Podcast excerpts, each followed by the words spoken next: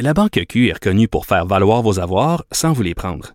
Mais quand vous pensez à votre premier compte bancaire, tu sais, dans le temps à l'école, vous faisiez vos dépôts avec vos scènes dans la petite enveloppe. Hmm, C'était bien beau. Mais avec le temps, ce vieux compte-là vous a coûté des milliers de dollars en frais, puis vous ne faites pas une scène d'intérêt. Avec la Banque Q, vous obtenez des intérêts élevés et aucun frais sur vos services bancaires courants. Autrement dit, ça fait pas mal plus de scènes dans votre enveloppe, ça. Banque Q, faites valoir vos avoirs. Visitez banqueq.ca pour en savoir plus. Cube Radio.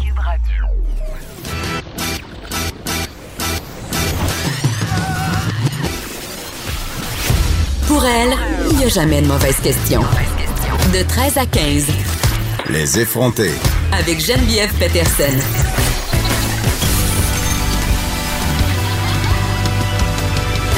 Cube Radio. Salut tout le monde! Surprise, c'est pas Geneviève Peterson aujourd'hui à la barre des effrontés, c'est Vanessa Destinée. Euh, oui, je suis de retour en fait pour un remplacement impromptu, mais n'ayez crainte, euh, tout va bien aller au cours de l'émission. Euh, émission d'ailleurs qu'on peut qualifier de spéciale puisqu'on a choisi de la consacrer entièrement à la crise entourant la COVID-19. Évidemment, le but c'est pas de vous alarmer, hein, c'est pas de vous faire peur, de vous faire suer avec un sujet qui, on le sait, est déjà partout, qui monopolise énormément le temps d'antenne. On le sait que vous êtes mitraillés de tous bords, tous côtés avec des bilans, des directives, des alertes de dernière heure sur la fermeture des différents établissements comme les CPE, n'est-ce pas? Mais aujourd'hui, ce qu'on veut faire, nous, c'est de vous aider. On a décidé d'axer euh, l'émission sur le côté service un petit peu. On va notamment parler à Mathieu Montarou, euh, qui est consultant en préparation d'urgence, un prepper pour les initiés. On va aussi jaser avec Éric Lallier, qui est avocat spécialisé en droit du travail, pour parler des droits des obligations des employeurs et des employés dans les circonstances. On va également s'intéresser aux répercussions de la crise sur l'économie, sur le milieu de la culture et même sur nos rapports interpersonnels. Donc, à travers tout ça, on va aussi trouver un moment euh, pour parler de résilience, hein, se donner des trucs là, pour traverser euh, ce qu'on pourrait qualifier d'épreuve, je pense, rendu là.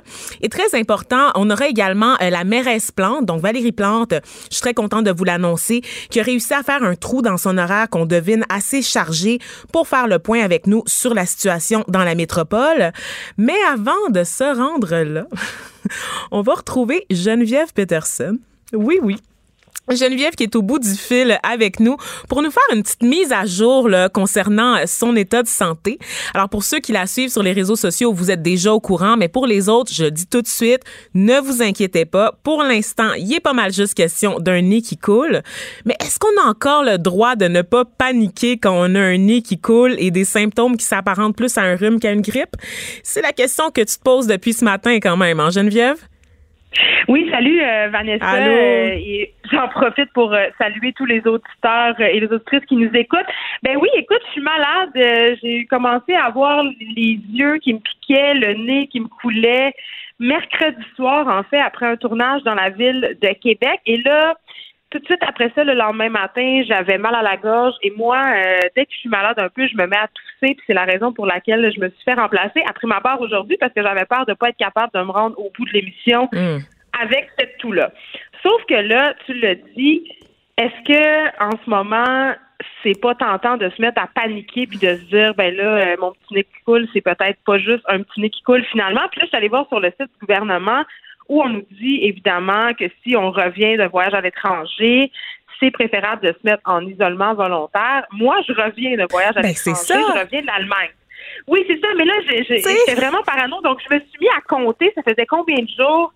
Et quand mes symptômes ont commencé, techniquement, ça faisait 16 jours que j'étais revenue de l'Allemagne et j'ai transité par Londres. Mais on le sait, tout ça, c'est pas une science exacte. sais donc qui d'autre, euh, 14, 16 jours. Ouais. a transité C'est ça, par Londres, ouais. Oui, c'est ça. Donc, je me suis mis un peu à, à me dire, OK, tu sais, ça se pourrait que ça soit ça. En même temps, je veux pas être alarmiste parce que, évidemment, j'ai trois enfants. Mes enfants sont revenus la semaine de relâche avec ce qu'on appelle chez nous la guedille au nez. Tu sais, il y avait le nez, euh, le nez qui coulait. Donc, c'est probablement juste un rhume, mais par devoir euh, citoyen, j'ai décidé de, de m'isoler aujourd'hui. Puis, par ailleurs, ce matin, je prenais quand même pas tant que ça ma situation au sérieux. Je me suis même demandé si j'allais aller faire des courses et très vite, on m'a dit que c'est une très, très mauvaise idée Ben parce oui. que dans ma tête à moi, et comme euh, c'est le cas dans la tête de bien des gens, je pense, Vanessa, si tu fais pas de fièvre, tu n'as pas le COVID-19. Mais c'est un petit peu plus compliqué que ça. Tu peux être porteur et ne pas avoir de fièvre. Tu peux développer la maladie puis pas avoir de fièvre tout de suite.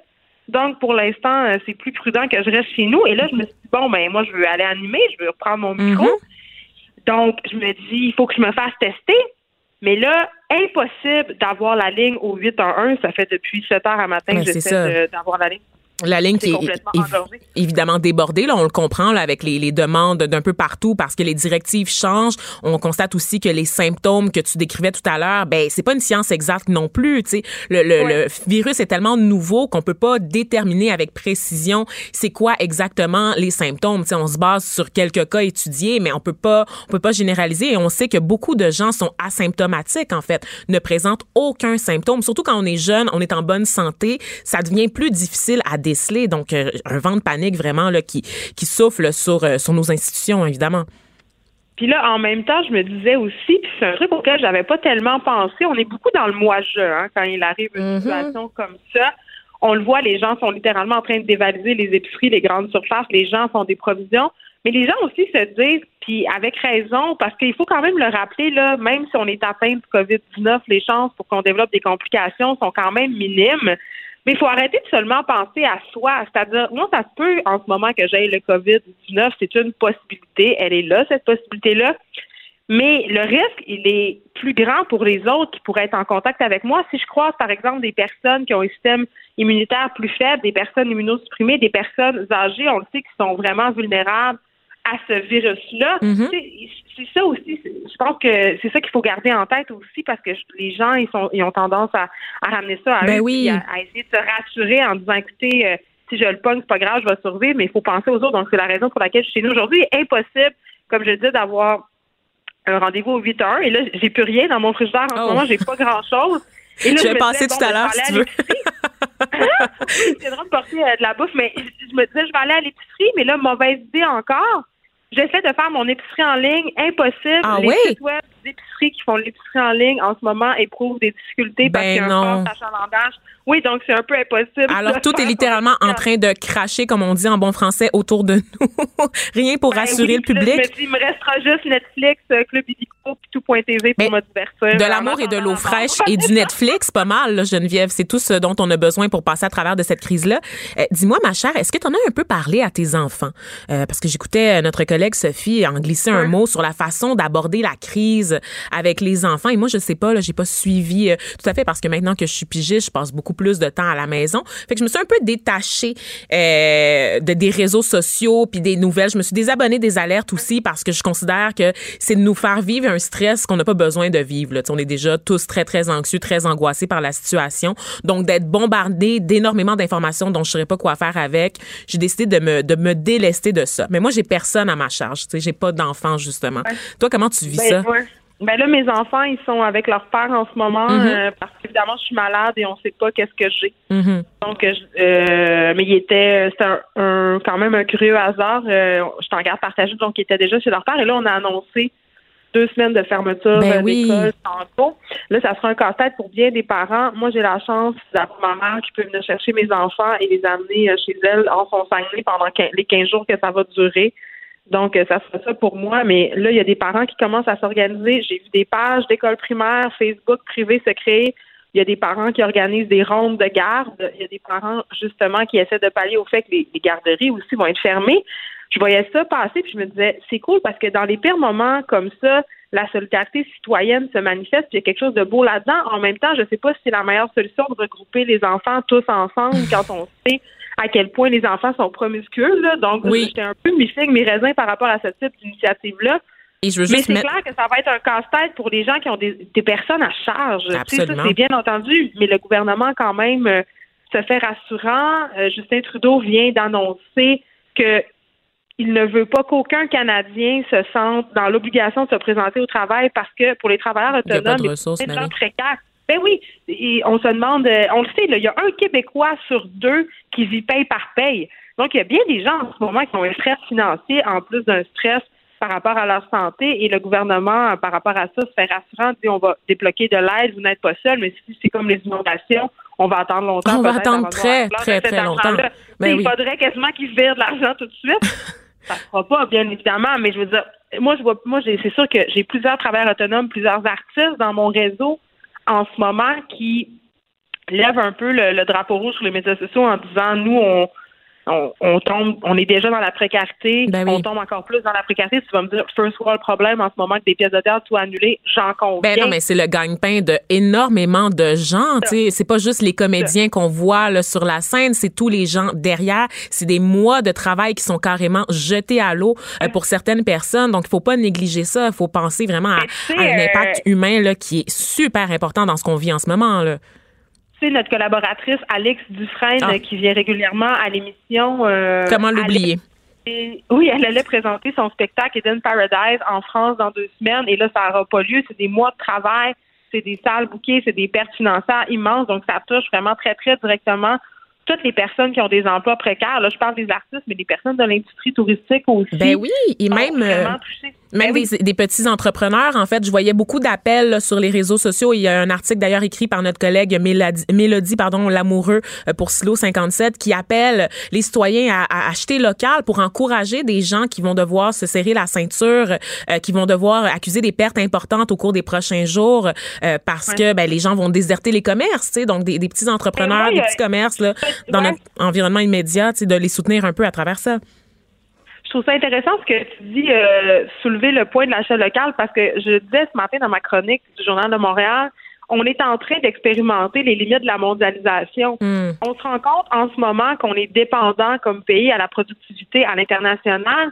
Et peut-être que ça sera l'occasion d'avoir une prise de conscience collective, à savoir c'est important de déployer les choses chez nous, c'est important de fabriquer les choses chez nous, c'est important aussi d'acheter chez nous pour protéger cette économie-là. En ce moment, les pertes économiques sont mirobolantes, ça n'a aucun sens. Les gens qui ont de l'argent en bourse depuis hier, ben c'est des pertes absolument incroyables. Donc, peut-être que ça va nous aider à changer nos comportements, par rapport à, la surconsommation. Ben, à notre rythme de vie, absolument. Puis si on va dans le côté plus philosophique de la chose, une discussion, carrément une grosse discussion sur euh, notre rythme de vie très effréné, surtout en Amérique du Nord. Je pense que ça, ça impose la réflexion. Tu sais, toute la, la, réflexion autour notamment du télétravail, par exemple. Tu sais, euh, comment ça se fait que c'est pas plus accessible? Comment ça se fait qu'on accuse un retard aussi important au Québec sur quelque chose qui devrait être accessible pour l'immense majorité des citoyens?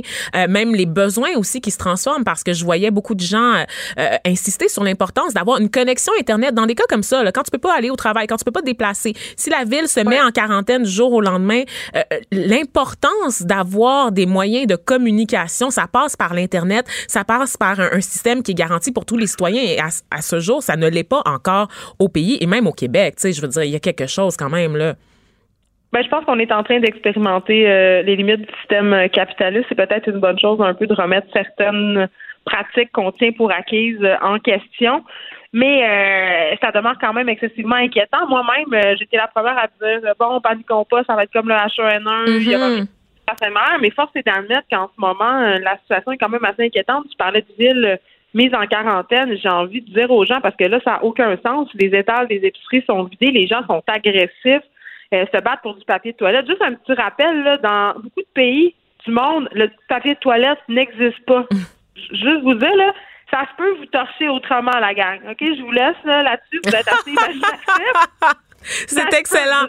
mettons, en temps de pandémie, là, va t'acheter du riz, va t'acheter des lentilles, puis laisse faire le papier de toilette, Ginette. Oui, ben, on va, on va en parler. Je suis contente que tu nous lances là-dessus parce qu'on va se laisser, toi et moi, Geneviève, tu vas pouvoir aller te reposer un petit peu. Mais au retour de la pause, on va parler avec Mathieu Montarou, là, qui est consultant en préparation d'urgence. Il va justement nous donner quelques trucs là, euh, pour faire face là, à une pandémie euh, sur les questions du ravitaillement. Donc, merci beaucoup, Geneviève, d'avoir pris quelques instants là, pour euh, discuter avec nous. On espère que tu vas bien, puis on espère te retrouver bientôt. Sinon, euh, oublie pas de te ménager, de rester à la maison. Je m'en vais, euh, me vautrer dans mon divan puis regarder la télé toute la Écoute Love is Blind. C'est vraiment la meilleure série sur Netflix en, euh, Netflix en ce moment. J'adore. Au revoir. On va pouvoir commenter après. Bye. La Banque Q est reconnue pour faire valoir vos avoirs sans vous les prendre. Mais quand vous pensez à votre premier compte bancaire, tu sais, dans le temps à l'école, vous faisiez vos dépôts avec vos scènes dans la petite enveloppe. Hmm, c'était bien beau. Mais avec le temps, ce vieux compte-là vous a coûté des milliers de dollars en frais, puis vous ne faites pas une scène d'intérêt. Avec la banque Q, vous obtenez des intérêts élevés et aucun frais sur vos services bancaires courants. Autrement dit, ça fait pas mal plus de scènes dans votre enveloppe, ça. Banque Q, faites valoir vos avoirs. Visitez banqueq.ca pour en savoir plus. Écrivaine, Blogueuse. scénariste et animatrice. Geneviève Peterson. La Wonder Woman de Cube Radio. De retour pour parler euh, de la crise de la COVID-19, vous aurez compris que c'est le thème de l'émission. On va jaser là, euh, de préparation et de préparatifs. Comme moi, vous avez sûrement vu là, toutes ces images qui circulent euh, sur les réseaux sociaux là, de tablettes vides dans les épiceries, de gens qui sont pris dans des files interminables pour compléter leurs achats. Peut-être étiez-vous vous-même ce matin à l'épicerie? Peut-être avez-vous été chercher du stock très tôt ce matin pour pallier vos besoins au cours des prochains jours? Est-ce que vous avez fait les bons choix? Avez-vous misé sur les aliments périssables plutôt que sur les canettes ou sur le papier de toilette plutôt que sur les Tylenol ou les Advil? Pour savoir les do's and don'ts d'une bonne stratégie de distanciation sociale, c'est ce qu'on vit en ce moment, on parle à un pro du survivalisme. Il s'appelle Mathieu Montarou et il est consultant en préparation d'urgence. Bonjour Mathieu. Oui, bonjour. Ça va bien? Très bien, et toi? Oui, merci. Donc, euh, vous vous qualifiez vous-même de consultant en préparation d'urgence. Qu'est-ce que ça veut dire exactement? Qu'est-ce que ça fait dans la vie, ça? Ben, en fait, dans la vie, c'est pas mon travail euh, principal. Moi, je travaille pas, je travaille pas au gouvernement, mais euh, au- delà de ça, finalement, on, a un site internet Québec Prepper qui, qui existe depuis plusieurs années, puis finalement qui euh, qui regroupe euh, les bons conseils, les informations pour justement une bonne préparation. Puis ce que je trouve dommage euh, finalement à l'heure d'aujourd'hui, c'est que le monde commence à se réveiller. Je l'ai dit à plusieurs reprises euh, les dernières années, comme quoi que le monde, tant, que la population n'est pas concernée ou n'est pas touchée par une crise ou une catastrophe, elles se sentent pas concernées. Puis finalement, c'est bien dommage parce que la préparation, c'est avant ça que ça se fait. C'est plus maintenant. C'est plus le temps Mhm. aujourd'hui de se préparer. Le monde devrait être déjà préparé pour pouvoir faire face aujourd'hui donc euh, au Covid-19. Ah oui, hein? Donc, est-ce que vous êtes en train de nous dire qu'il est littéralement trop tard pour sauver l'humanité ou est-ce que j'exagère un petit peu? Non, pas du tout. Là, il y a des professionnels pour ça, il y a les scientifiques, les médecins et autres. Mais nous, en tant que citoyens, c'est sûr qu'on peut pas faire grand-chose, si ce n'est minimiser finalement les risques. Là, euh, on, les, on les a entendus à plusieurs euh, à plusieurs reprises par le gouvernement et euh, aussi par d'autres professionnels. C'est quoi? C'est finalement d'éviter les lieux publics, de minimiser les déplacements. Là, on parlera plus de voyage maintenant, là, mais vraiment aussi les, les déplacements. Puis finalement, il y a encore beaucoup de déplacements qui se font euh, dans les dans les centres commerciaux, dans les magasins et autres. Puis là, encore une fois, c'est plus le temps de faire ça. Là, théoriquement, les gens devraient être chez eux, euh, con- confinés, c'est le grand mot, mais en tout cas en famille, et puis donc euh, ne, ne pas sortir si on n'a pas l'utilité de sortir. Mhm. Et vous parliez tantôt de préparation, qu'il fallait faire ça avant. Ben vous, comment vous la vivez, la crise actuelle? Comment vous l'avez préparée de votre côté? Ben nous, finalement, euh, je dis nous, là, avec, avec notre groupe de, de, de citoyens prévoyants, parce que finalement, le, monde n'est pas habitué à entendre... Euh, nous, sur notre groupe, là, on est plus de 2000 à l'heure Ah actuelle. Euh, sur, sur mon groupe, c'est sûr, dans la, dans la dernière année, il a beaucoup évolué, beaucoup grandi, puis c'est ça, c'est ce qu'on veut aussi. Hein. Je dis, moi, finalement, le, le but, c'est que la population soit préparée. Une population qui est préparée, c'est une population qui va euh, finalement ne pas paniquer. Puis c'est ça qu'on veut. Puis à l'heure actuelle, euh, quand on va dans les magasins ou les centres commerciaux, on voit que le monde, comme tu disais tout à l'heure euh, sur les ondes, euh, ça chicane, ça se bouscule, c'est agressif, puis c'est pas du tout ça qu'on veut. Mhm. Fait que tu parlais de, de, de préparation. Là encore une fois, moi je me suis pas préparé euh, spécifiquement au Covid-19. Ouais. On se prépare finalement à plusieurs domaines, que ce soit la sécurité, euh, la protection personnelle, la, la santé, euh, l'alimentation, l'eau, euh, tout, puis même euh, tout ce qui se passe sur la route. On l'a vu pour euh, pour les derniers événements qui se sont passés sur l'autoroute 15. Mais finalement, c'est tout un, un, un package qui va faire que le moment venu, quelle que soit la situation, quelle que soit la catastrophe qui va survenir, on va être prêt à y faire face. Mhm. Et vous, ben c'est ça. Qu'est-ce que, qu'est-ce que vous avez fait en fait? Qu'est-ce que vous accumulez que vous considérez qui sont des biens à avoir de première nécessité là, dans l'immédiat, mettons. Là? Si quelqu'un devait sortir là, au cours des prochaines heures, euh, acheter quelque chose, qu'est-ce qu'il devrait avoir à sa portée là? Ben, c'est sûr que finalement, si on prend le début, là, lui, ça lui prendrait des gants, ça lui prendrait des masques qui, qui finalement coûtent beaucoup plus cher à l'heure d'aujourd'hui Ben qu'ils oui. coûtaient finalement l'année dernière ou il y a six mois. Euh, on parle de solutions hydroalcooliques, mais euh, il y a plusieurs magasins euh, qu'on qu'on citera pas qui n'en ont plus. Euh, par contre, il faut savoir qu'on peut le remplacer par de l'eau de javel ou du vinaigre blanc ou euh, des, des lingettes euh, antibactériennes. Ça, ça fonctionne aussi. Euh, c'est ça, c'est le minimum côté euh, côté euh, protection sanitaire, si je puis Mhm. dire. Euh, sinon, ben, c'est sûr qu'il nous faut aussi admettons, admettons, parlons grand, qu'il y aurait une, un confinement ou autre. Euh, on sait que le confinement, ça serait 14 jours, le temps d'incubation de la, du, du Covid-19. Fait qu'il faudrait rester 15 jours à la maison. Bon, ben là, il faut 15 jours d'alimentation. Ouais. Là, on parle pas d'alimentation, de manger, euh, de manger du, du, du McDo ou de, de la, de la bouffe Non? Il faut Ah, zut. l'alimentation Ouais, c'est ça. Ben, Donc, je vais désinstaller Uber Eats. Pour une fois ou deux, mais c'est pas du tout là-dessus qu'on veut se baser. C'est pour ça que ça prend des, aliments, des alimentations saines, des protéines, glucides, des graisses, des vitamines et des minéraux aussi en, en complément. Et puis aussi pour le confort. On sait qu'une mise en quarantaine ou de rester à la maison à tourner en rond, c'est vraiment pas ce que ce qu'il y a de plus euh, plus euh, de stimulant, ouais. de stimulant. Fait que ça prendrait du, chocolat aussi, des bonbons, euh, d'avoir des, des, films à regarder pour pouvoir relaxer, puis pouvoir passer le temps à des jeux de cartes, des jeux de société, etc., etc. Fait que c'est vraiment de pouvoir passer euh, ces 15 jours-là dans les meilleures conditions possibles. Fait qu'il y a tout le côté bouffe, il y a tout le côté sanitaire et médical, et puis au-delà de ça, après, on, on devrait pouvoir survenir à nos besoins pendant ces 15 jours-là. Mm-hmm. Je trouve ça tellement intéressant que ce volet-là sur le, fait de pas oublier de se gâter à travers ça. C'est pas parce que on se met en mode confinement à la maison qu'on doit juste euh, vivre de cannes euh, de cannes de thon ou encore euh, de bines comme on dit en bon québécois. Dis-moi surtout que finalement on sait, on sait que quelqu'un quelqu'un qui se nourrit bien, il va être en bonne santé, il faut aussi penser à bien dormir et une meilleure santé est synonyme lui de d'avoir moins de risques finalement d'attraper quelle que soit la maladie finalement une grippe, le Covid-19 ou quoi que ce soit. C'est pour ça qu'il faut se tenir en forme. Est-ce que vous considérez parce que tantôt je vous écoutais parler puis dans votre ton clairement il y avait un petit commentaire là euh, par rapport à la réponse des autorités sanitaires sur la crise actuelle. Est-ce que vous considérez qu'elle est adéquate? ben, elle est adéquate, non, c'est sûr qu'elle est, beaucoup trop tardive, mais c'est sûr que euh, il y a toujours le côté économique, on ne veut pas perdre d'argent, puis ça a été pareil pour la Chine, finalement, on attend le dernier moment pour euh, pour euh, fermer les frontières, pour euh, faire prendre les, les, mettre en application les protocoles nécessaires, mais finalement c'est toujours trop tard. Mais là, là, encore, finalement, on, on entend parler ah ben ils ferment les écoles, ils ferment les, les garderies, ok, d'accord, puis finalement à l'aéroport ils sont toujours pas fermés les aéroports, il y a pourtant plus de 250 personnes. Hmm. Il y, a, il y a quand même du monde qui bouge là, puis qui devrait pas bouger. Mais comme je dis à chaque fois, puis moi j'ai écrit plusieurs, plusieurs articles là-dessus, c'est que tout le monde, ben, la, population à chaque fois attend que le gouvernement fasse les choses.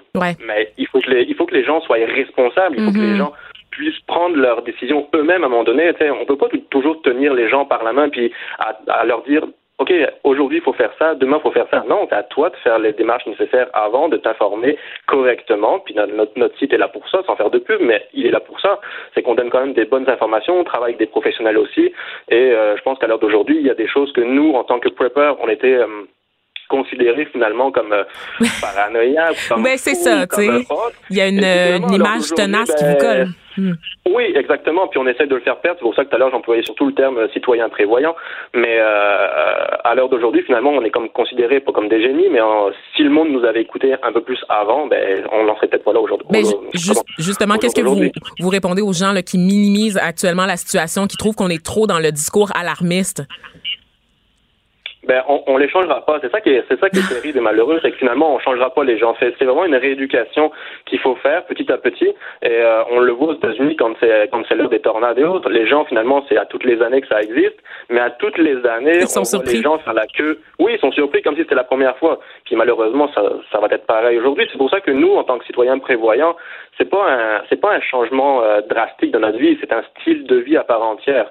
Euh, moi je vis comme tout le monde, je mange comme tout le monde, sauf que au lieu de prendre deux cannes de bines, comme on dit tout à l'heure, ben, je vais en prendre trois, puis je vais en mettre une de côté. Euh, je vais avoir un peu plus d'eau que tout le monde, etc., etc. Moi, je suis pas, euh, moi, ça me dérange pas. Moi, admettons qu'il faut faire une, euh, une, un confinement pendant 15 jours. Dérange pas. Moi, je suis pas, je suis pas dérangé pour ça, là. Puis, il y a d'autres amis que je connais qui sont pas dérangés. S'il y a une coupure de courant, je suis pas dérangé non plus. Puis, si j'ai pas de chauffage, j'en aurai quand même. Ouais.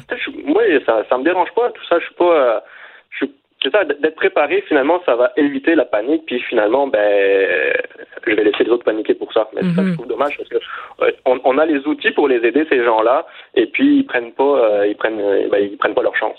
Ben c'est ça. Parlons d'outils. Vous avez créé un guide là, justement sur votre site pour se préparer à la COVID 19, dans lequel vous évoquez un scénario notamment de référence probable sur ce qui s'en vient. D'abord, vous êtes basé sur quoi là? C'est quoi ce scénario de référence là ben, c'est sûr qu'on on, a beaucoup de, de, de, de yeux puis d'oreilles un peu partout euh, sur, sur la planète. Fait que c'est sûr qu'on a beaucoup de sources avec lesquelles on prend pour pouvoir établir un scénario qui, qui finalement est un scénario fictif, mais qui pourrait très bien arriver. Et puis c'est si ça arrive dans ces cas-là, parce que là, on, on disait tout à l'heure, je prends, je prends l'exemple, euh, admettons, aujourd'hui je vais à l'aéroport, je suis tout seul, ok, je vais à l'aéroport, et puis finalement je vais chercher quelqu'un qui vient de la, qui vient d'un avion.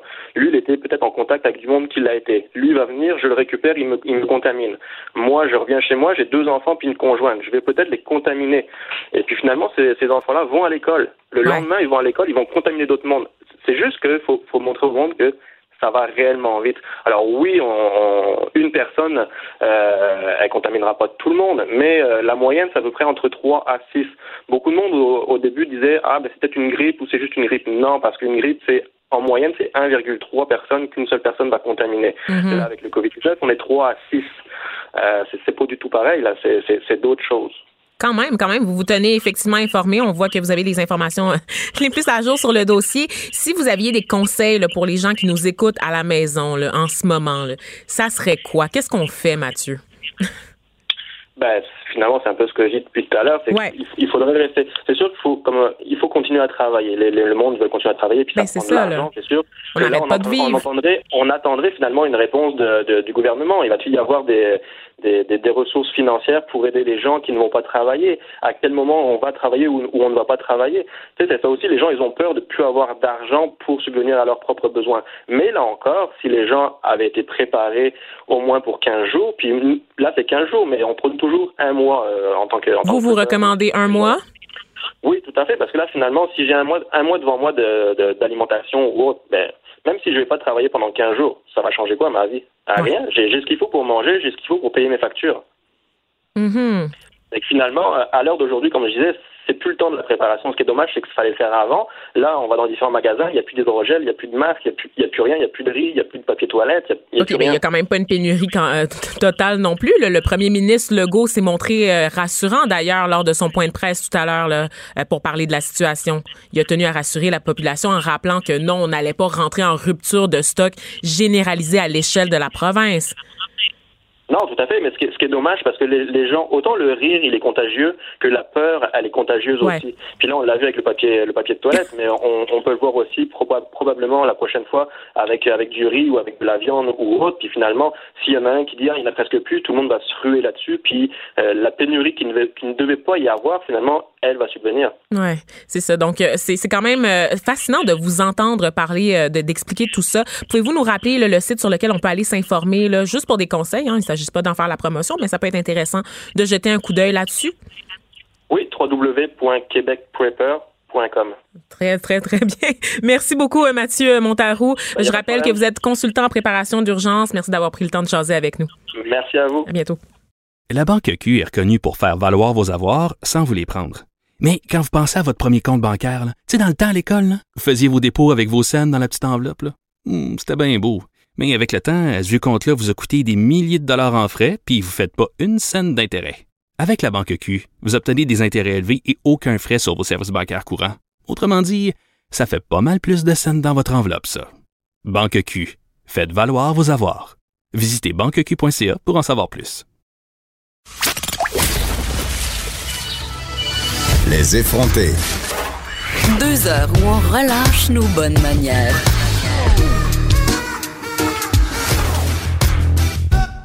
Radio. On est avec Madeleine Pilote Côté, qui est chroniqueuse au Journal de Montréal et de Québec. Elle est là en chair et en os, en personne, parce que vous aurez compris qu'aujourd'hui, euh, la plupart de mes entrevues vont se dérouler au téléphone, parce que, ben, avec toutes les mesures de confinement, hein, on voulait pas forcer les gens à se déplacer. Mais tu es là, brave, euh, brave Madeleine, et tu es là pour nous expliquer comment la COVID-19 va affecter les rapports euh, entre humains. Oui, parce que on le sait, on est en période d'épidémie et j'ai réussi à braver cette épidémie pour venir en studio aujourd'hui. Il y avait juste les zombies habituels du, de la place oui, en, dans le fond. Enroulés de papier de toilette qui déambulent dans le métro Mais à C'est tout le temps comme ça, c'est pas nouveau ça. Et donc, euh, oui, juste en m'en venant dans le métro, euh, Vanessa, euh, je, je remarquais là, la peur dans les yeux des gens là, depuis, je dirais, 48 heures. Il y a un flot de nouvelles encore plus constant concernant le COVID-19, hein, l'épidémie. Et donc, c'est sûr qu'on le ressent directement là, dans, dans les interactions sociales chez les gens, juste dans les yeux des gens, sans même leur parler, leur adresser la parole. On peut dénoter là, ce sentiment de, de, de peur, que presque de panique. Il y a une nervosité. À Il y a une nervosité très palpable euh, juste dans la rue, là, on peut, on peut la ressentir. Et donc, je me demandais comment le virus va affecter les rapports humains des Québécois et des Québécoises. Bon, premièrement, on le sait depuis hier, c'est impossible de se rassembler. Hein. Les événements sont annulés de plus de 250 personnes sous les recommandations du gouvernement euh, de François Legault. Et donc, euh, des conférences, des shows de musique, des spectacles, le hockey même, la saison a été suspendue. C'est des mesures draconiennes prises par le gouvernement. Et donc, euh, qui, en France aussi, on a vu ce genre de mesures-là qui ont été prises. Bon, les rassemblements de moins de, de plus de 1000 personnes sont maintenant interdits. En France, ils vont même repousser les impôts, Vanessa. Wow. C'est peut-être une mesure qu'on va voir ici aussi apparaître, hein, pour pas, pour que les gens prennent vraiment les mesures puis soient en confinement chez eux. Faudrait peut-être pas les, les écœurer avec des impôts non Ben plus. non, c'est ça. Là, à un moment donné, on a d'autres choses à faire. Là. C'est ça. Donc, on pourrait repousser ça. Il y a la Place des Arts qui met fin à toutes les représentations jusqu'à nouvel ordre. Le Festival Regard au Saguenay annulé. Bon, c'est pour en nommer seulement quelques-uns. Ben là, oui, les- on en parlera d'ailleurs plus tard dans l'émission. Ouais, là, de c'est ça. le Cirque du Soleil, bon, Mm. on le sait, presque tout est annulé et ça va avoir des répercussions humaines, bon, pour les gens qui pourront pas assister à, ce- à ces concerts-là ou à ces événements-là. Euh, Souvent des événements qui attendaient depuis presque un an, voire des mois, des semaines. Donc, c'est c'est c'est c'est de la déception à vivre, mais c'est des mesures qui sont nécessaires, faut le rappeler.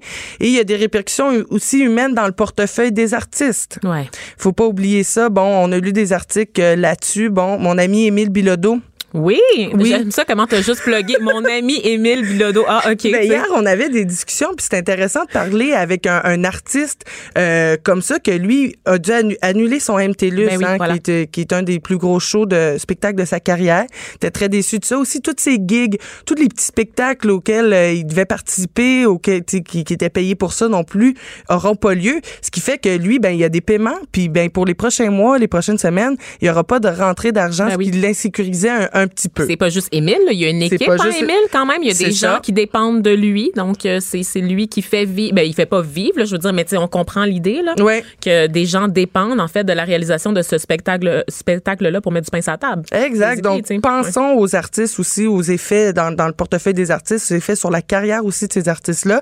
Et le hockey aussi qui a été suspendu, hein, à peu près un demi-million de, de téléspectateurs à chaque euh, game, à chaque euh, joute. Et donc, j'ai j'ai peur pour les Québécois, peut-être vont-ils perdre leur repère euh, durant, euh, durant les Je prochains suis mois. juste à contente qu'il n'y ait pas de barbe de série, là. Ça Ah n'a oui, pas l'air d'être là dans un avenir rapproché. Voilà. Sinon, il va y avoir de plus en plus de gens en isolation. Bon, là, je veux juste faire un message comme ça. Pensez aux personnes qui sont seules, qui n'ont pas un, un grand réseau. Rejoignez ces personnes-là, contactez-les, appelez-les. C'est important de leur apporter un support parce que peut-être elles vont être confinées, confinées chez elles et donc euh, ces, ces personnes-là peuvent céder à, à une certaine panique. Euh, Le fait d'être d'être seul, le fait de de- de- d'avoir des nouvelles constantes qui arrivent par rapport Mais, au mais la COVID-19. déprime aussi, parce que Mhm. la solitude est un enjeu euh, qu'on néglige un peu trop, je trouve, ici, là, au Québec et au Canada en général. Euh, tu sais, au Royaume-Uni, là, dans les dernières années, ils ont créé un ministère qui est consacré à la solitude parce qu'on considère que ça va être un fléau. Ça va être un très grand mal pour euh, la société, au même titre que, bon, le tabagisme ou l'obésité. Là, je prends obésité avec des pincettes, évidemment, là. Euh, mais c'est ça, tu sais, c'est vraiment quelque chose qu'on néglige et ça affecte les gens parce que la solitude a un impact, en fait, sur la santé physique des individus, pas juste mentale, mais aussi physique. C'est prouvé, c'est documenté dans la recherche. Oui, on est des êtres qui ont besoin d'être en compagnie de d'autres euh, êtres. Donc, ayez une pensée pour ces gens-là. Contactez-les, appelez-les. Bon, on a la chance d'avoir la technologie aussi Ben qui oui. permet facilement de rejoindre euh, les gens. Invitez-les euh, à la maison à être en quarantaine avec vous. Il est pas trop tard et euh, c'est important qu'on se soutienne. Sinon, il y a la suspicion aussi qui teinte tous nos Oui. rapports. Hein? On parle plus de la température. C'est maintenant rendu euh, à quelle vitesse le virus euh, évolue. On voit, comme je disais tantôt, la peur euh, dans les yeux des, des gens dans les transports en commun, dans la rue. Mais vraiment, là, c'est ça. Il faut être résilient, il faut s'adapter. On vit une crise, il faut l'accepter, mais il faut jamais oublier qu'on est conseillé, on est informé, on est entouré. Et donc, de ne pas céder à la peur, c'est un des, des, des meilleurs conseils qu'on peut donner.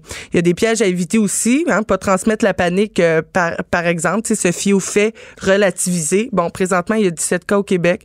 Il y en a 9 qui ont été découverts hier. Donc, oui, la, la situation est grave, la situation est là, mais faut pas céder à la panique non plus. Il y a plusieurs mesures qui sont qui sont faites qui peuvent nous paraître intenses, mais qui sont nécessaires. Donc, on se plie à ces mesures-là pour contenir le virus. Et euh, j'espère qu'on finira pas comme en Italie. je pense qu'on est quand même, on a appris là. C'est très rapide évidemment là pour en tirer une leçon, mais je pense que les pays, ça, comme je disais euh, aux collègues avant d'entrer en onde, ça a frappé l'imaginaire, la mise en quarantaine d'un pays en entier, un pays comme l'Italie qui est membre du G7, on le sait, mm. euh, dont le système de santé est réputé, paraîtrait-il qu'il serait le deuxième au monde en termes de qualité des services et d'autres facteurs évidemment. donc oui, ça, je pense que ça, ça vraiment, je pense que ça vient de là aussi le vent de panique qu'on sent dans la population parce que c'est tellement gros, c'est tellement fort que là les gens capotent. Mais mm. dites-vous bien que on a des autorités en santé publique ici au Canada, ça vole. On a des hôpitaux, on a des médecins, on a des gens qui sont formés, qui sont là pour intervenir. Et si on respecte les consignes, la fameuse courbe dont vous, vous entendez parler là, euh, depuis les 24 heures, donc aplanir la, la courbe, c'est le mantra que répètent les professionnels de la santé. Donc c'est à vous de minimiser les contacts avec l'extérieur pour être sûr que même si, pour, que en fait, en advenant une infection, euh, la propagation du virus, on ait assez de ressources pour s'occuper des gens qui sont déjà malades, hein, pour toutes sortes de raisons, et de ceux nouvellement admis à cause du, du coronavirus. Définitivement. On parle présentement de, de, prévention qui peut paraître intense, qui peut faire peur, mais il faut se plier à ces recommandations-là et euh, ne, ne, ne, pas avoir peur de celles-ci. Moi, des fois, je parle avec des gens euh, du, du COVID-19 et ils vont me dire, oh, moi, j'ai pas envie de céder à la peur. oui, mais vous avez quand même une responsabilité civile de pas euh, propager le virus. Et donc, ne pas céder à la peur, c'est de prendre ses responsabilités. C'est pas euh, de, de faire comme si de rien n'était. Ben non, c'est faut, faut comprendre la, la, différence. Aussi, des, des petits trucs. Mais éviter la surdose de nouvelles. Il y a des milliers d'articles par jour là-dessus. Faut pas tomber dans la spirale médiatique. C'est important. Je suis allée dans la rue euh, la semaine passée demander est-ce que vous trouvez que les... faire un petit vox pop pour demander aux gens est-ce que vous trouvez que... Comment trouvez-vous que les, les médias couvrent la crise présentement du mm-hmm. COVID-19?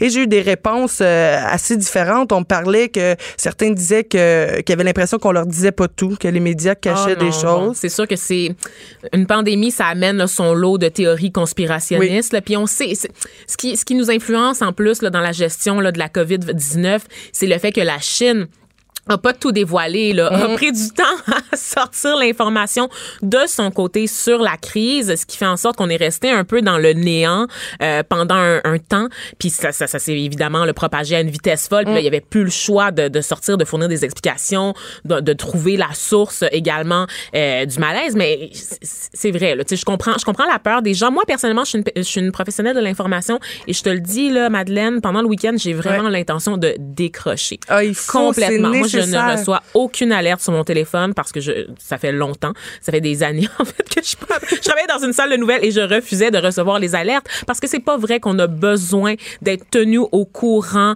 au jour le jour à la minute près de ce qui se passe dans le monde. Un nouveau cas en France, huit nouveaux cas en Roumanie, tu sais, etc., etc. Ça finit plus de finir et ça devient très anxiogène. C'est à un moment donné, pour, même pour des, se rendre malade faire ça. Ben oui, puis des gens qui ont qui sont pas de nature anxiogène, ben vont vont ressentir ce genre de, de sentiments alors euh, qu'ils n'ont pas les, les, prédispositions là, euh, mentales à, ressentir ça. Donc, faut vraiment euh, pas minimiser l'impact de ce flot constant de nouvelles. Donc, essayer de se protéger un peu ben à ce niveau-là. Et il y a quand même des beaux côtés. Hein? Ça rapproche les gens d'une certaine façon, ce genre de, de crise-là, même si on peut pas se toucher la main, se faire des câlins, ça rapproche les gens parce qu'on devient avec un ennemi commun. Hein? On est tous dans le même bateau. Et on peut voir sur les réseaux sociaux, comme je parlais tantôt, de la technologie qui va nous permettre de, de continuer d'entretenir des liens. Hein? On voit de la dédramatisation sur les réseaux sociaux, l'utilisation de l'humour aussi qui va dédramatiser la situation. Et c'est intéressant d'en parler sous cet angle-là. Il y a aussi des effets positifs sur l'environnement. Bon, l'arrêt des usines qui a fait une réduction de 30 des particules fines de moins dans l'atmosphère. Bon, à voir si ça, on va, on va perpétuer ce, ce, ce beau mouvement-là pour l'environnement. Mais je pense pas vraiment que ça va faire de différence parce que j'ai l'impression que les usines vont redoubler d'ardeur après la crise là, pour euh, contrer pour euh, compenser. les Ouais, c'est ça effectivement. Hein, c'est que on en parlait tout à l'heure avec Geneviève avant que tu arrives là qu'il fallait avoir une espèce de prise de conscience du système dans lequel on vit, ta ta ta ta ta. Mais on le sait que dans les faits, je veux dire, on, on a des contraintes de production qui sont énormes, qui mettent de la pression au jour le jour. On a vu juste comment le blocus ferroviaire, la menace seulement de ce, blocus-là qui se, qui se perpétue, commence à stresser euh, nos dirigeants. Imaginez là ce qu'on vit, c'est ailleurs, c'est comme, c'est mille fois plus. c'est exponentiel. C'est exponentiel. quand ça va être résorbé, ben euh, les habitudes ne changeront pas. Il y a des conséquences à ça. Ben, ben oui, définitivement. Puis je pense pas que, que ce genre de ce genre de crise-là, pendant que les mois que ça dure, ben c'est juste sur ça qu'on qu'on focus. Ça fait qu'on oublie peut-être un peu la crise environnementale et je pense pas qu'après euh, que, que ce soit résorbé, euh, le COVID-19, on, on ait un souci de plus pour l'environnement. Je pense pas que ça va nous... je pense que ça va nous avoir fait prendre des prises de conscience durant le durant le le, le Covid-19, durant mhm. la crise, mais je suis pas sûre que ça va se perpétuer là pour euh, pour la suite. À voir, mais passez du temps en famille, prenez-en euh, prenez le temps de passer du temps en famille, de passer du temps euh, en couple. On va voir si les couples vont chicaner en ben quarantaine. Puis là passer du purel sur la langue avant de frencher là. Oui, aussi. non, c'est pas vrai. C'est pas une vraie recommandation. Merci Madeleine Pilote Côté pour ce tour d'horizon là de nos rapports entre humain, de nos rapports interpersonnels à l'heure euh, de la crise du COVID, de la COVID-19 plutôt. Merci. Merci beaucoup. Geneviève Peterson, la seule effrontée qui sait se faire aimer. Jusqu'à 15. Vous écoutez Les effrontés. Je sais me faire aimer aussi, vous allez voir. On parle, on, profite de l'occasion de la, toute cette discussion entourant la crise sur la COVID-19 pour rejoindre Valérie Plante, mairesse de Montréal. Elle est au téléphone pour faire le point sur la situation dans la métropole avec nous. Bonjour, Madame Plante. Oui, bonjour. Merci euh, d'abord de prendre le temps euh, dans votre horaire chargé pour discuter avec nous. J'imagine que sur le terrain, en ce moment, vous êtes assez occupé. Oui, c'est clair que les euh, comment dire les, téléphones se succèdent et euh, la, la fréquence est très rapprochée, mais au final, c'est voilà, c'est une période particulière, puis il faut mettre le temps et l'énergie nécessaire, entre autres pour rassurer la population, parce que c'est là le défi d'être prêt, mais ne pas créer non plus euh, de panique auprès de la population. Absolument. Pouvez-vous nous rappeler justement ben, brièvement les mesures qui ont été prises par votre administration pour gérer la propagation du virus? Oui, tout à fait. Ben, en fait, euh, la ville de Montréal, euh, la, la, plupart de nos grandes installations le sportives, culturelles, euh, les plateaux sportifs, les arénas, les piscines, tout ça, ça, ça, ça, accueille facilement 250 personnes et plus. Donc, j'ai souhaité, on a souhaité se, se coller à la directive de la santé publique et du gouvernement du Québec donc, les installations seront fermées. Elles commençaient ce matin avec les plus grandes. Je pense entre autres au planétarium mm-hmm. ou au, centre Claude Robillard, mais on va les fermer euh, quand même assez rapidement, mais de façon ordonnée, euh, pour justement éviter euh, tout rassemblement. et puis, nécessairement, c'est, j'imagine que pour les parents, ça doit être un peu qui, pour qui les, écoles ferment. Là. Ben oui, c'est ça. j'en fais partie moi aussi. Et là, on se dit bon, ben on aurait bien voulu envoyer les enfants à la bibliothèque ou à la piscine, ça sera pas possible. Mais évidemment, on voulait pas déplacer un, le, problème, si je peux dire, le risque de contamination de l'école au centre communautaire ou au centre sportif. Donc, on est, euh, on, met toutes les chances de notre bord. Voilà, c'était la bonne chose à faire. Euh, dites-moi, avez-vous suivi la conférence de presse du premier ministre François Legault? Oui, oui, absolument. Êtes-vous satisfaite des mesures qui ont été annoncées, là? Entre autres, justement, on parle de la fermeture. Qu'est-ce que vous avez pensé, en fait, de toute cette annonce-là? Ben, écoutez, c'est vrai qu'hier, quand on a annoncé euh, quand les mesures de la ville de Montréal sur les, médias sociaux, la, la, la, question que je recevais le plus souvent, bon, en, général, c'était bravo, on est content, mais fermez les écoles, s'il vous plaît. Et là, ben, on devait expliquer que c'était pas, euh, je, je n'ai pas ce de, votre pouvoir de fermer les écoles. Euh, donc, moi, je suis heureuse que ce matin, le gouvernement du Québec ait choisi de fermer les écoles pour les deux prochaines semaines, deux prochaines semaines, pardon. les, les, les ouvertures clinique aussi. Je pense que ça, c'est important qu'on on accélère la cadence, qu'il y ait plus de lieux pour pouvoir faire un dépistage rapide. Euh, il va falloir aussi que les services de communication soient euh, très performants, je pense, au 811, parce qu'on veut éviter justement que les gens qui ont des symptômes et qui s'inquiètent se retrouvent à l'urgence. Idéalement, l'urgence, les hôpitaux doivent servir pour les gens qui ont des vrais symptômes, si je peux dire, qui vraiment pourraient euh, être infectés. Puis finalement, ben du, au niveau du Canada, euh, du fédéral, je suis contente que les croisières de plus de 500 personnes là puissent pas accoster au Canada euh, parce que voilà, on a vu ce que ça donne là. ça, c'est vraiment un, problème mondial. Ouais, on en aurait souhaité peut-être un peu plus quand même du côté du gouvernement Trudeau qui s'est fait avoir d'annonces concernant les mesures pour pallier mm. la crise, non?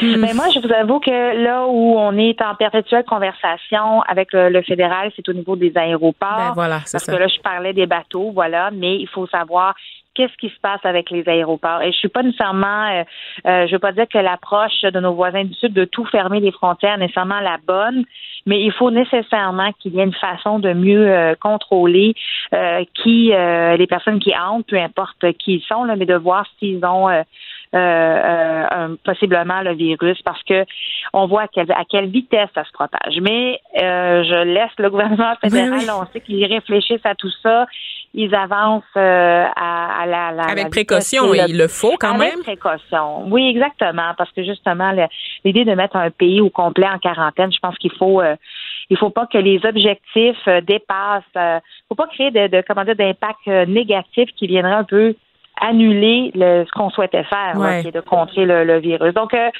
je vous dirais que tout le monde avance avec beaucoup de précautions, tout le monde se parle, puis l'idée, c'est de, de, de, choisir la bonne mesure au bon moment. Ben c'est ça. Donc, pour revenir aux aéroports, on sait justement que, bon, du côté des États-Unis, il y a eu la frontière américaine là, imposée aux voyageurs européens. Forcément, il y a un impact ici parce que ça amène un flux euh, de voyageurs de notre côté ici à Montréal parce que c'est une façon de rejoindre les États-Unis. Mm-hmm. Dites-moi, qu'est-ce que vous faites de votre côté, de votre administration, là, euh, pour, pour contenir ce flux-là? Est-ce que c'est ben, possible, en fait? Ben, et voilà, quand on parle des juridictions, euh, l'aéroport de Montréal, comme tous les, les, aéroports, de toute façon, au Canada, sont régis par euh, le fédéral. Alors, même si moi, je disais, je veux qu'on ferme l'aéroport, ça ne va pas fonctionner. ceci étant dit, je pense que c'est important de, de, de c'est cette information, comment dire, cette ce canal de, communication-là est vraiment important pour expliquer ce qui se passe directement sur le terrain. Nous, les villes, on a un rôle incroyable à jouer. On est celles, euh, toutes les, les, les villes, on, c'est nous qui gérons sur le territoire mm-hmm. euh, toute situation. On me demandait hier, euh, est-ce qu'on est prêt à Montréal pour faire face à, à, la situation? Puis je leur disais, ben écoutez, nous, on a la chance d'avoir un centre d'intervention qui a entre autres servi pour les inondations. Donc, un lieu physique où on a policiers, pompiers, euh, euh urgence santé, euh, les ambulanciers. Bref, on a tout pour pouvoir agir. On l'a fait à Montréal, mais on a, on a donc une grande expertise et on, on aide les autres paliers de gouvernement également à prendre les bonnes décisions parce qu'au final, c'est des citoyens, c'est dans, dans, nos rues, dans nos écoles, dans mm-hmm. nos épiceries, ça se passe sur nos territoires. Puis si c'est une chose qu'on on sait tous, c'est que le virus, lui, euh, les territoires. Il fait pas de distinction, pas en tout. Non, exactement. Mais dites-moi, euh, hier, vous avez annoncé la fermeture, bon, c'est ça, comme on le disait tout à l'heure, de nombreux établissements de la ville, les bibliothèques, installations sportives et j'en passe. Vous avez également évoqué la possibilité d'interrompre euh, le service de transport en commun. Tu sais, ça serait dans mm. le cadre d'une mesure pour mettre la ville de Montréal en quarantaine. 24 heures plus tard, vous en êtes où dans votre réflexion? On n'est pas là, vraiment pas, parce que non, parce qu'en fait, euh, euh, le transport collectif, c'est vraiment, euh, je pense qu'il faut qu'il soit vu, surtout dans la région métropolitaine et à Montréal comme un service essentiel. Il y a énormément de gens qui prennent le métro. je reçois des messages, entre autres, j'ai reçu deux ou trois messages de des gens du personnel de santé qui m'écrivaient en me disant ne fermez pas le métro, s'il vous plaît, parce que moi, je ne saurais pas comment me rendre au boulot. Là. Alors, c'est ça qu'on doit prendre en considération, qu'il euh, y a plein de gens qui se, se, se, déplacent pour aller, je parle du personnel de santé, mais ça peut être aller à une clinique pour aller faire un test ou avoir un traitement, ça peut être à l'épicerie. Euh. donc, il y a beaucoup de gens. C'est pas tout le monde qui a le luxe de faire euh, du télétravail, en fait. Voilà, oui. Exactement, ou d'avoir une voiture pour être dans un espace confiné. Voilà. C'est pas tout le monde qui a ce privilège-là. Alors, ce qu'on demande, c'est qu'aux employeurs fassent énormément preuve de flexibilité. À la Ville de Montréal, c'est ce qu'on met en place du télétravail également, euh, allonger l'heure de pointe. C'est-à-dire qu'un employé qui dirait, ben, moi, je ne pourrais jamais prendre le métro à 9 heures parce que entre 7 et 8, euh, entre 8 et 9, pardon, c'est le plus occupé. De dire, OK, on va de l'accepter. Et je vous cacherai pas que le fait que les écoles soient fermées va euh, nécessairement, moi, quand j'ai entendu ça ce matin, j'ai quand même eu un petit soupir de soulagement où je me mm-hmm. suis dit, ça va enlever de la pression. Ça demeure un lieu public à Chalandé, mais ça va enlever de la pression. Ça veut dire pas d'élèves, euh, moins de professeurs ou le corps enseignant, le personne. Oui, exactement. Beaucoup moins de parents qui vont devoir, euh, qui vont rester à la maison. Donc, euh, disons que ce matin, avec cette annonce du gouvernement du Québec, ça va enlever de la pression sur euh, le, le, service de métro que nous gardons ouvert pour le moment. Il faudrait vraiment avoir une directive du gouvernement du Québec, puis des solutions, parce que tous ces gens-là qui prennent le métro et qui il faut falloir qu'on puissent se déplacer. On ne va ben, pas les laisser sans moyen de transport. Voilà, c'est ça. Et, dites-moi, euh, bon, on revient euh, sur un autre enjeu qui, préoccupe énormément les gens parce que c'est tout l'impact sur le milieu de la culture en général. Euh, parce qu'en en, annulant tous ces rassemblements de plus de 250 personnes pour au moins là, les 30 prochains jours, donc ça c'est une demande gouvernementale, on n'est pas encore là, mais est-ce que vous avez déjà commencé à examiner l'effet que ça pourrait avoir sur les festivals de la métropole? Parce que c'est, c'est, c'est, une ah, pour l'économie de la métropole.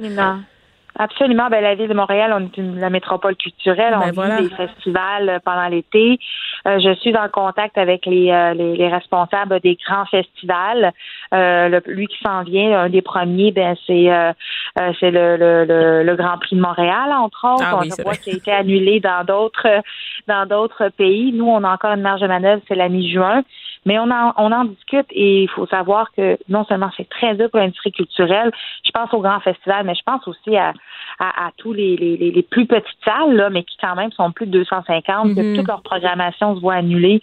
C'est dur pour les plus, les plus petits joueurs également. Euh, ça a aussi un impact sur euh, l'industrie hôtelière. Ben oui, voilà. Qui vit littéralement de, de, ces festivals, exactement, les grands événements qui viennent au Palais des Congrès. Euh, le Palais des Congrès annule certains événements également.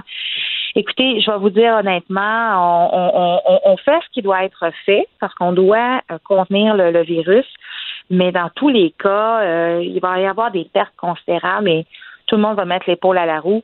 Moi, ce que quand les gens me disent en ce moment, ben, je pense que vous peut-être que vous allez trop vite dans les mesures. Ce que, je réponds, c'est pour mieux agir fort ben maintenant, contenir le virus, pour pouvoir s'en remettre plus rapidement et plus facilement, parce que ça sera pas euh, ça sera hmm. pas facile. De sages paroles. Et dites-moi, par curiosité, parce que vous parlez de ce qui se passe ailleurs, vous suivez la situation. Moi, je suis, je suis quand même curieuse de savoir, est-ce que vous êtes en contact justement avec vos homologues des autres villes? Bon, du Québec, je me doute que oui, mais même à l'international, est-ce que vous êtes en contact?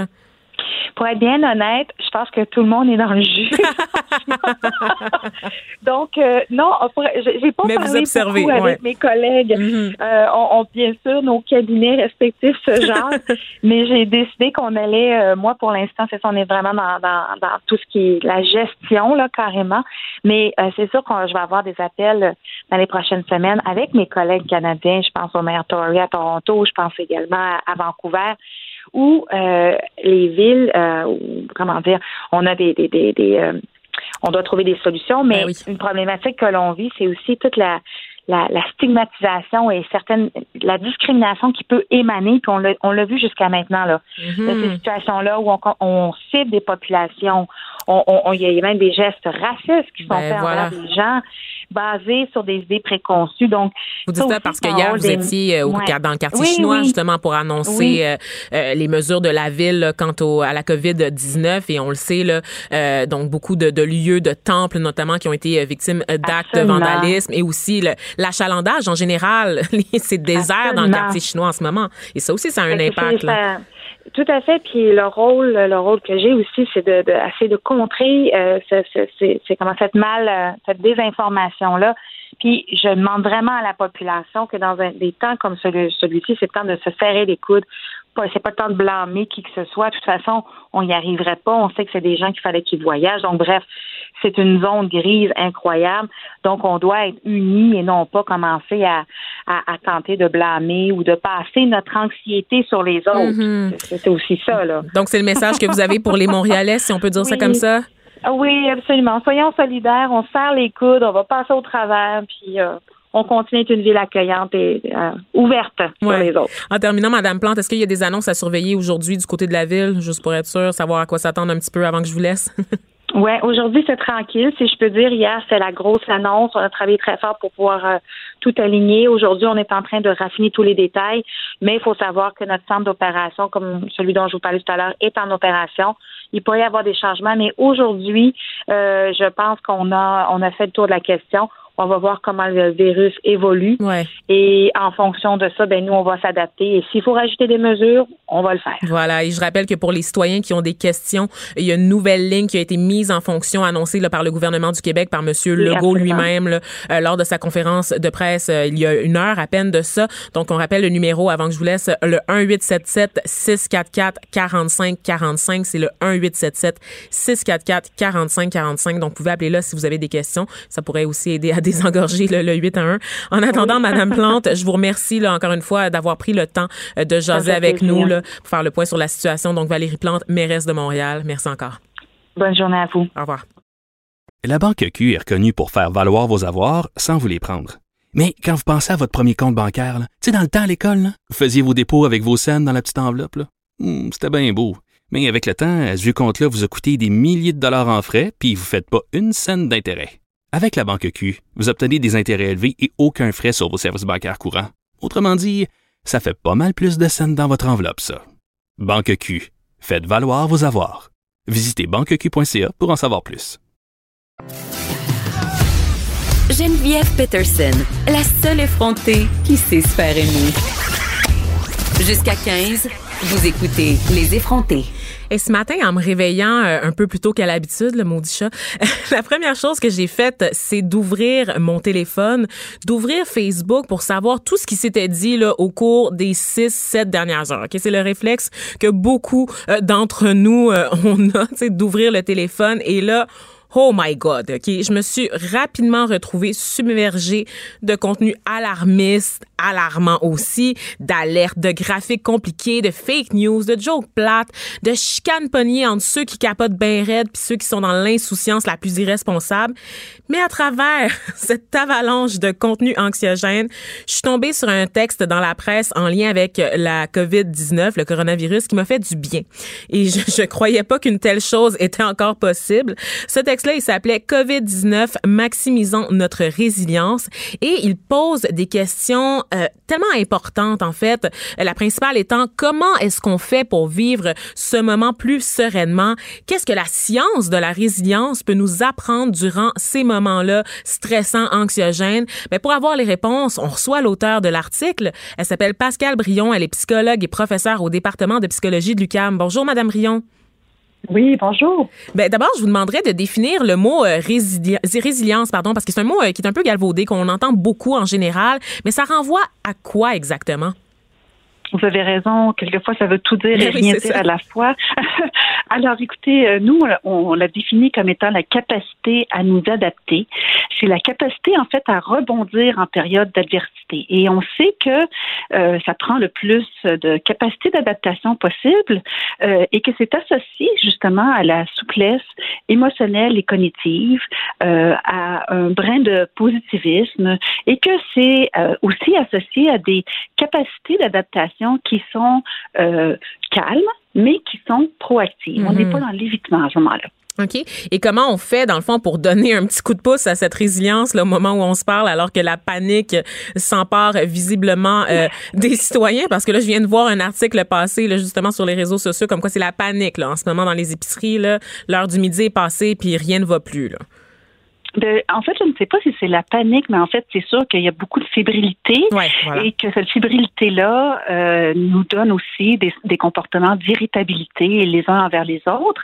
J'ai l'impression que ça va évidemment s'estomper là avec les, les, jours qui viennent, quand on va savoir un petit peu plus de quoi ça a l'air, de euh, que les écoles soient fermées et puis que euh, être en quarantaine, ça signifie pas que les magasins sont fermés puis qu'on peut pas sortir de la maison. Ça veut simplement dire que les étudiants ne sont plus appelés dans des dans des écoles d'enseignement. Mm-hmm. Euh, mais pour répondre à votre question, il y, a, beaucoup de choses qu'on peut faire pour augmenter notre résilience. D'abord, on peut se demander de quoi a l'air notre capacité euh, à traverser cette épreuve. C'est ce qu'on appelle, nous, en langage scientifique, euh, l'évaluation d'auto-efficacité. On sait que les gens qui ont une bonne auto-évaluation d'auto-efficacité, donc qui considèrent que, bon, écoute, ça va être difficile, ça va être peut-être éprouvant, ça change nos habitudes, mais on va être capable de traverser cette tempête-là, puis on va le faire ensemble. Puis ça n'a pas besoin d'être l'horreur. Ça peut tout à fait être quelque chose qui peut nous aider par la suite. On sait que les gens qui ont cette capacité-là de voir les épreuves de cette façon les traversent mieux et ensuite peuvent plus apprendre de celle-ci pour se préparer à deux prochaines. Parce que ça aussi, hein, c'est ça qu'il faut qu'on se dise, c'est que la vie, c'est une multitude d'épreuves l'une après l'autre. Donc, on peut d'abord se demander de quoi a l'air notre évaluation d'auto-efficacité. Est-ce qu'on pourrait l'augmenter? Est-ce qu'on pourrait se demander comment ça se fait qu'on se sent si démuni par rapport à cette situation? Alors que dans le passé, on a vécu plein d'épreuves. Hein? On a vécu des choses au primaire, au secondaire, au cégep. On a vécu des choses au travail, à la maison, en couple on a réussi à traverser ces épreuves-là. Pourquoi on ne serait pas capable, en fait, de traverser celle-ci aussi? Ben oui, on l'oublie. Moi, moi, ce que j'ai aimé dans votre article, c'est qu'il y a un passage où vous demandez, en fait, vous nous rappelez que c'est correct aussi euh, de tolérer l'incertitude, d'accepter, mm-hmm. en fait. Mais c'est pas un aveu de défaite, hein, c'est ça, en plus, euh, de la façon que vous vous l'amenez, d'accepter qu'on ne contrôle pas tout, qu'on ne saura pas tout sur cette crise-là et d'apprendre à, s'en détacher aussi. J'ai trouvé ça comme extraordinaire. Parce que je sais pas si c'est accessible à tous en ce moment, tu sais. Et puis, on ne sait pas ce qui va arriver, mais juste de se dire qu'on ne le sait pas, ça fait déjà quelque chose. On est très habitué dans notre monde contemporain de contrôler beaucoup de choses et on est peu habitué à s'incliner devant les choses de la nature. Hein? On est très habitué à mener notre horaire et nos choses selon notre propre volonté. Pour une fois, il faut juste tolérer qu'on ne le sait pas. Puis, il faut se permettre de tolérer le flou, puis de se dire bien que ça va être temporaire, cet état-là, mais que pour le moment, on n'a pas nécessairement besoin non plus pour notre bien-être de tout contrôler, de tout savoir. Ça aussi, c'est quelque chose d'important. Euh, ce qui est aussi important, c'est de d'oser euh, notre exposition à euh, des médias d'information et de rechercher aussi des sources crédibles, basées sur la science, mais qui ne sont pas non plus trop dramatisantes. Et ça aussi, c'est quelque chose d'important. Euh, on est peu habitué ben à voir des bonnes nouvelles dans les médias. Mais c'est aussi qu'on a le biais de confirmation. On a, le biais de confirmation ce, facile. Moi, je panique, je vais trouver un article qui confirme toutes mes craintes, puis là, je vais le partager. Absolument. Et vous allez trouver plusieurs articles qui vont confirmer vos pires craintes, en fait, hein, parce que on voit beaucoup dans les médias, et c'est aussi quelque chose de, de basé sur la science, qu'on a beaucoup plus tendance à euh, transmettre des nouvelles négatives mm. et à les utiliser. On a l'impression qu'en faisant ici, on protège les autres, on fait ça de façon très, très positive, mais on oublie que ça peut diminuer notre résilience. C'est-à-dire que la résilience, c'est pas juste d'être confronté à une catastrophe, c'est de pouvoir avoir l'impression qu'on peut la traverser. Donc, les bonnes nouvelles, c'est pas du tout euh, quelque chose qui est anodin. Ça nous aide psychologiquement à nous dire bon, c'est pas juste une catastrophe devant laquelle je suis impuissante. C'est pas une catastrophe que je dois nier non plus ou qui doit me faire paniquer. C'est une catastrophe qu'on peut gérer. On l'a déjà fait dans d'autres pays. On sait que c'est temporaire. On sait qu'on va traverser à travers. Et ça, ces nouvelles encourageantes là, pas ridiculement positives, mais vraiment euh, des faits qui sont encourageants. Hmm. Ça va être très important qu'on les retrouve aussi dans les médias avec une juste part là, de. C'est vrai, hein, qu'on en parler. On les voit pas tellement passer. Par exemple, euh, la, nouvelle euh, du premier cas ontarien atteint de la COVID-19 qui s'est remis, en fait, de, qui, qui, est guéri, mm-hmm. mais ça, ça a comme passé dans le beurre par rapport à toutes les. en opposition à toutes les autres nouvelles qui sont sorties. Tu sais, ça, ça vraiment, ça n'a pas été mis en lumière ou mis en valeur de façon à aider les gens à prendre un peu de recul puis à, être un peu plus rationnel par rapport à ce qui se passe là, devant nous. T'sais, à parler aux gens en ce moment, on dirait qu'on est dans 28 Days Later, là, une espèce de film apocalyptique où tout le monde se transforme en zombie, alors qu'il est question quand même d'une maladie qu'on peut contrôler, pour lesquelles on a des ressources euh, adéquates formées sur le terrain. donc, on a tendance à un peu l'oublier. Euh, Et on, s'entend qu'il y a des taux de mortalité beaucoup plus bas que l'Ebola, que, les, que le SRAS. Euh, donc, on met beaucoup d'emphase sur le côté tragique, mais on oublie qu'il y a des pays qui ont traversé cette épreuve-là et qui s'en remettent absolument actuellement, qui retournent au travail et que ça va être notre cas dans quelques semaines aussi. Des pays moins favorisés que nous en plus et géographiquement et mhm. économiquement parlant.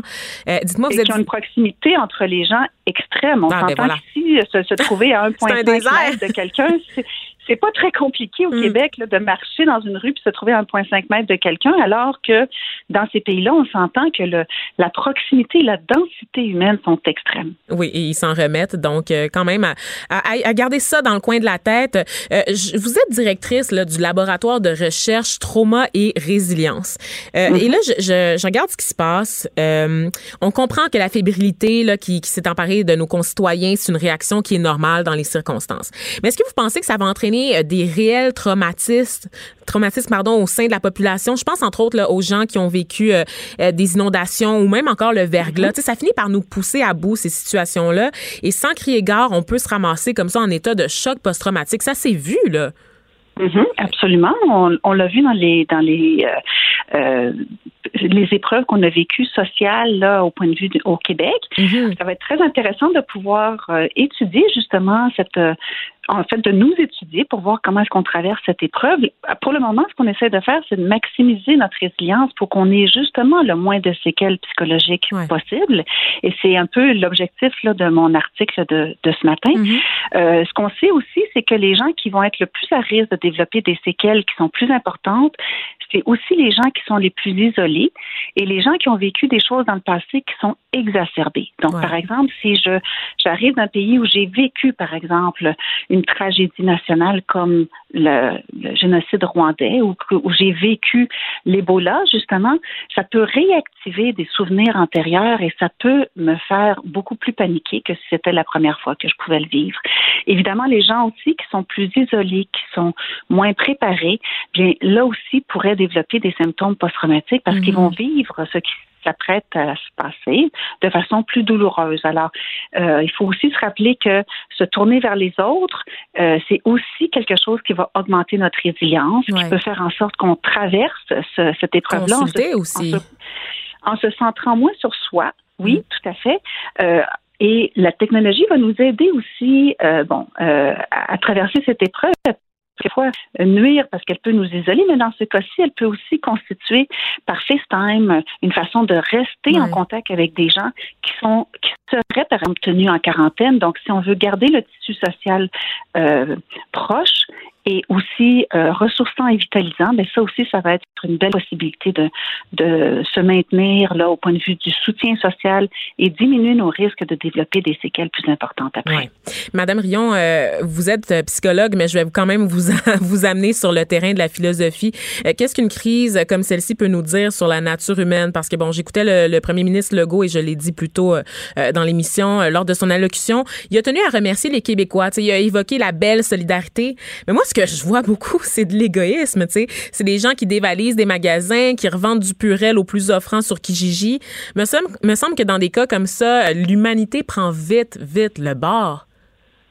Mais en fait, encore une fois, je pense qu'on voit les pires aspects de l'être humain dans nos réseaux sociaux. Qu'on aurait ouais. beaucoup plus besoin, oui, dans les médias et dans les réseaux sociaux, on aurait beaucoup plus besoin d'exemples parce qu'il y en a de multitudes de gens qui euh, vont faire du bénévolat, qui vont s'approcher d'autrui, qui vont apporter des denrées à, à d'autres, qui continuent leur travail euh, en travail social, en psychologie, en psychiatrie, en médecine actuellement. Il y a beaucoup de gens qui ont fait le sacrifice de leurs vacances pour être en contact avec la population.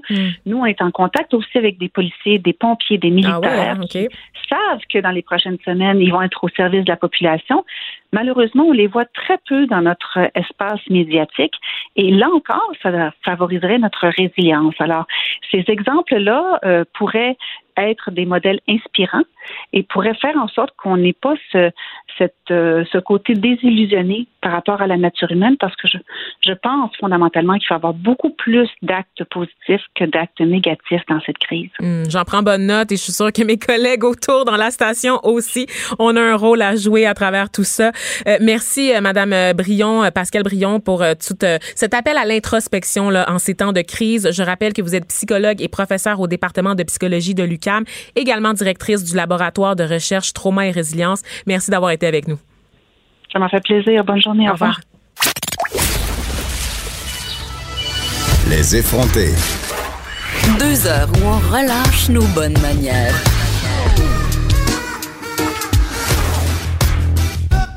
Cube Radio. Est-ce que vous avez reçu euh, la consigne de rester à la maison de la part de votre employeur? Parce que ce qui suit risque de vous intéresser. On va discuter de la façon euh, dont la pandémie affecte le milieu de travail, le milieu du travail en général, avec Éric Lallier. Il est avocat spécialisé en droit du travail chez Norton Rose Fulbright. Bonjour. Bonjour. Donc, merci d'être là. Euh, dites-moi, là, avec euh, les mesures qui ont été prises par le gouvernement puis plusieurs entreprises au cours des derniers jours, beaucoup, beaucoup, beaucoup de gens voient leur quotidien de travail être complètement chamboulé. Euh, si on parle de quarantaine, il y a des droits, il y a des obligations. Mettons qu'on commence du côté des employeurs. Quels sont les droits et les obligations? Oui, bien évidemment, tu sais, je, je, je, le dis beaucoup au cours des derniers jours. Ouais. oui, euh, euh, vous m'entendez bien? Oui, oui, absolument. Oui, OK, parfait. Alors, je, je le disais beaucoup au cours des derniers jours. En fait, c'est une situation qui est jamais vue, qui, est du jamais vu pour la santé publique. C'est la même chose, évidemment, pour les, les employeurs et, et, les employés du Québec. Donc, c'est une situation vraiment particulière. Je, je vous dirais que si on revient à la base, l'importance pour les employeurs, c'est de s'assurer de protéger la santé et la sécurité des employés dans leur milieu de travail. Et ça comprend certaines mesures, notamment on l'a vu, certains employeurs qui ont euh, en fait interdit les voyages à l'étranger de façon professionnelle, euh, des mises en quarantaine forcées pour les gens qui avaient des symptômes ou qui avaient été en contact avec des gens qui euh, en présentaient des symptômes, des gens de retour de voyage même de nature personnelle. Bref, il y a une série de mesures que les employeurs peuvent prendre pour respecter cette fameuse obligation qui est celle de maintenir la santé et la sécurité dans le milieu de travail. Puis au niveau des, des employés, bien évidemment, ils ont aussi cette obligation de s'assurer de protéger leur santé et sécurité et, ça passe par notamment divulguer certaines informations cruciales comme la présence de symptômes notamment, mais aussi mhm. euh, s'ils ont été en contact avec des gens qui euh, sont porteurs du virus ou s'ils ont voyagé à l'étranger, par exemple. Oui, mais, mais quand vous dites obligation, est-ce que c'est du point de vue légal? genre vraiment, c'est dans la loi? Euh, ben en fait, le grand principe phare qui lui se trouve dans la loi, c'est celui de s'assurer de la protection de la santé et de la mhm. sécurité euh, du milieu de travail. Euh, et ça, ça comporte ben son lot de d'accessoires, si je peux m'exprimer de cette façon-là, notamment de demander ou de prendre des mesures préventives comme celles que j'ai décrites. Mhm. Ouais, OK, quand même. Mais dites-moi, euh, est-ce que vous pensez, euh, tu sais, c'est ça, si mettons que moi, je me sens malade, là, puis je décide quand même de me présenter au travail, est-ce que je, pourrais avoir des conséquences par la suite? C'est une, très mauvaise idée, en fait. euh, et, je dirais que les employeurs avisés actuellement vont mettre en place des politiques très claires, des directives pour s'assurer, un, que les gens qui présentent des symptômes se présentent pas au travail. Ça, c'est pour moi, c'est primordial. Mm-hmm. ou les gens qui développeraient des symptômes alors qu'ils se trouvent dans le milieu de travail, ben de le quitter immédiatement. Je pense que ça fait partie au moment où on, est actuellement. puis quand on regarde l'évolution de la maladie, c'est des mesures qui sont impératives dans, chacun des milieux de travail. Mm-hmm. Dites-moi, parce que là, on parle, euh, bon, c'est évidemment un, confinement qui est, qui est suggéré par le gouvernement. Il n'est pas obligatoire encore. Euh, est-ce que, tu sais, si ça se prolonge, parce que là, on parle, bon, d'une journée ici, deux, trois journées, euh, si ça se prolonge, là, qu'est-ce qu'on qu'est-ce qu'on fait? Est-ce qu'on on peut avoir une compensation? Est-ce qu'il y a une façon? Oui, c'est une question, c'est une question qui hein, évidemment intéresse beaucoup de gens actuellement. Là, c'est une question complexe aussi.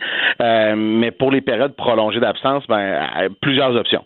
Une de ces options-là actuellement, c'est l'assurance emploi. Évidemment, le gouvernement fédéral a annoncé qu'il levait euh, ce qu'on appelle dans notre jargon le, le, délai de carence, c'est-à-dire la période pendant laquelle vous devez attendre avant d'obtenir des prestations d'assurance emploi. Il n'y en a plus de délai. Donc, pour les gens qui seront aux prises avec une quarantaine forcée, ils pourront bénéficier de l'assurance emploi. Dans certains milieux de travail, on a également les assurances collectives qui sont présentes. Et puis, ultimement, on pourra se rabattre sur euh, des congés de maladie ou des congés personnels qui sont prévus, que ce soit par la loi ou les politiques internes ou les conventions collectives qui sont en vigueur dans les entreprises. Mm-hmm. Puis, dis-moi, euh, pour euh, les gens qui, qui se sentiraient, qui auraient de la misère là, avec leur employeur, parce que, bon, ça, s'est vu. moi, j'ai, j'ai, vu sur les réseaux sociaux des personnes qui disaient, ben moi, j'ai pas vraiment... J'ai l'option de télétravail à la maison, mais même avec tout ce qu'on sait, tout ce qui se passe dans l'actualité, j'ai de la misère à convaincre mon employeur que c'est la bonne chose à faire de me laisser travailler à la maison. C'est compliqué. qu'est-ce que vous répondez? C'est quoi les recours pour ces personnes-là pour faire, euh, euh, ben, faire valoir leurs droits? Ouais, ben en fait, c'est une, une, une bonne question. je, veux, je veux être prudent parce qu'évidemment, il y a, il y a énormément de cas par cas dans ces situations-là. Euh, mais ce que je peux vous dire, c'est qu'il existe dans, dans la loi ce que l'on appelle le droit de refus. Oh. C'est-à-dire une personne qui se trouverait dans une situation où sa sécurité ou sa santé était euh, en jeu, en péril, euh, pourrait exercer un droit de refus. Le risque de contagion, puis ça je vais être très clair là-dessus, n'est normalement pas un motif légitime de droit de refus. Mais mm-hmm. si vous étiez dans, dans un contexte où un employeur n'aurait pris, par exemple, aucune mesure préventive ou tolérerait des gens avec la présence de symptômes, par exemple, euh, ben, il pourrait avoir des, des, zones grises là où des gens pourraient euh, exercer euh, ce que l'on appelle des, droits de refus. Mais, sinon, si votre employeur, évidemment, a des mesures préventives claires en place, qu'il n'y a pas de gens qui présentent des symptômes sur le milieu de travail, mais pour l'heure actuelle, le travail peut et, doit s'effectuer. Ouais. Parmi les autres mesures qu'on entend beaucoup, c'est l'interdiction de voyager là, pour des raisons euh, professionnelles. les employeurs vont commettre un frein là, à tout déplacement qui n'est pas nécessaire ou encore il va falloir euh, obtenir une permission spéciale. C'est d'ailleurs euh, la politique en vigueur chez nous, chez Québécois. Mhm. mais on n'a pas nécessairement ce genre d'interdiction-là pour les voyages personnels. C'est quelqu'un qui, par exemple, s'en va en vacances. on a des collègues, entre autres, ici, qui doivent partir d'ici les prochains jours, dans quelques semaines, en vacances. Il n'y a aucune façon pour l'employeur de, de, de, stopper ces, ces déplacements-là. Je dirais que pour le moment, effectivement, euh, compte tenu de, de, de, la situation des directives qui ont été émises par la santé publique, l'employeur n'a pas la faculté d'interdire comme tel le voyage mhm. à l'étranger. Vous avez certainement entendu les paliers de gouvernement euh, recommander fortement d'éviter euh, tout voyage. La même recommandation peut être formulée par les employeurs. Je vous dirais que là où l'employeur entre en ligne de compte, c'est sous deux angles. Un, c'est d'exiger de l'employé qu'il communique évidemment son itinéraire, sa destination pour être en mesure d'établir les facteurs de risque. Et deux, dans la majorité, voire la totalité des cas, euh, exiger une période de quarantaine obligatoire avant d'effectuer quelques retours au travail que ce soit, aussi à titre de mesure préventive euh, pour s'assurer, puis répondre à son obligation euh, d'assurer la santé et la sécurité du milieu de travail. Ben, c'est ça. On va continuer justement de parler de mise en quarantaine dans l'entrevue qui suit dans quelques instants. En attendant, je vous dis merci, Monsieur Lallier. Donc, je le rappelle, vous êtes avocat spécialisé en droit du travail chez Norton Rose Fulbright. Je suis sûr que vos conseils auront pu euh, permis euh, d'éclairer un peu nos auditeurs. Merci. Merci infiniment. La Banque Q est reconnue pour faire valoir vos avoirs sans vous les prendre. Mais quand vous pensez à votre premier compte bancaire, tu sais, dans le temps à l'école, vous faisiez vos dépôts avec vos scènes dans la petite enveloppe. Hmm, c'était bien beau. Mais avec le temps, ce vieux compte-là vous a coûté des milliers de dollars en frais, puis vous ne faites pas une scène d'intérêt. Avec la Banque Q, vous obtenez des intérêts élevés et aucun frais sur vos services bancaires courants. Autrement dit, ça fait pas mal plus de scènes dans votre enveloppe, ça. Banque Q. Faites valoir vos avoirs. Visitez banqueq.ca pour en savoir plus. Les effrontés. Avec Geneviève Peterson. Les vrais enjeux. Les vraies questions. Vous écoutez. Les effrontés. Euh, dernière heure qui vient de tomber là, euh, dans les quelques instants avant qu'on, que je reprenne le micro. Le fédéral qui vient d'annoncer qu'un programme de facilitation de crédit sera mis en place. On parle d'une aide de 10 milliards de dollars. Et aussi, il y a la Banque du Canada qui baisse à nouveau son taux directeur de 50 points. Il sera donc placé situé à 0,75% Donc, des petites nouvelles économiques. Vous allez voir, on va continuer là, euh, avant la fin de l'émission. On va parler d'économie. Mais pour l'instant, on est de retour avec notre collègue Annabelle Blais, qui est journaliste au Journal de Montréal et de Québec. Elle a écrit un article qui va peut-être faire réagir certains d'entre vous, euh, parce que c'est la suite, en fait, de la quarantaine, de la discussion sur la quarantaine qu'on avait avant la pause. Le gouvernement et la santé publique pourraient utiliser les grands moyens pour vous obliger à vous faire vacciner ou à rester en isolement à la maison. Donc, on en discute avec Annabelle. Salut! Salut! Ça va bien? Oui, ouais, travaille de chez moi. Yes, bravo. Excellent. Chanceuse.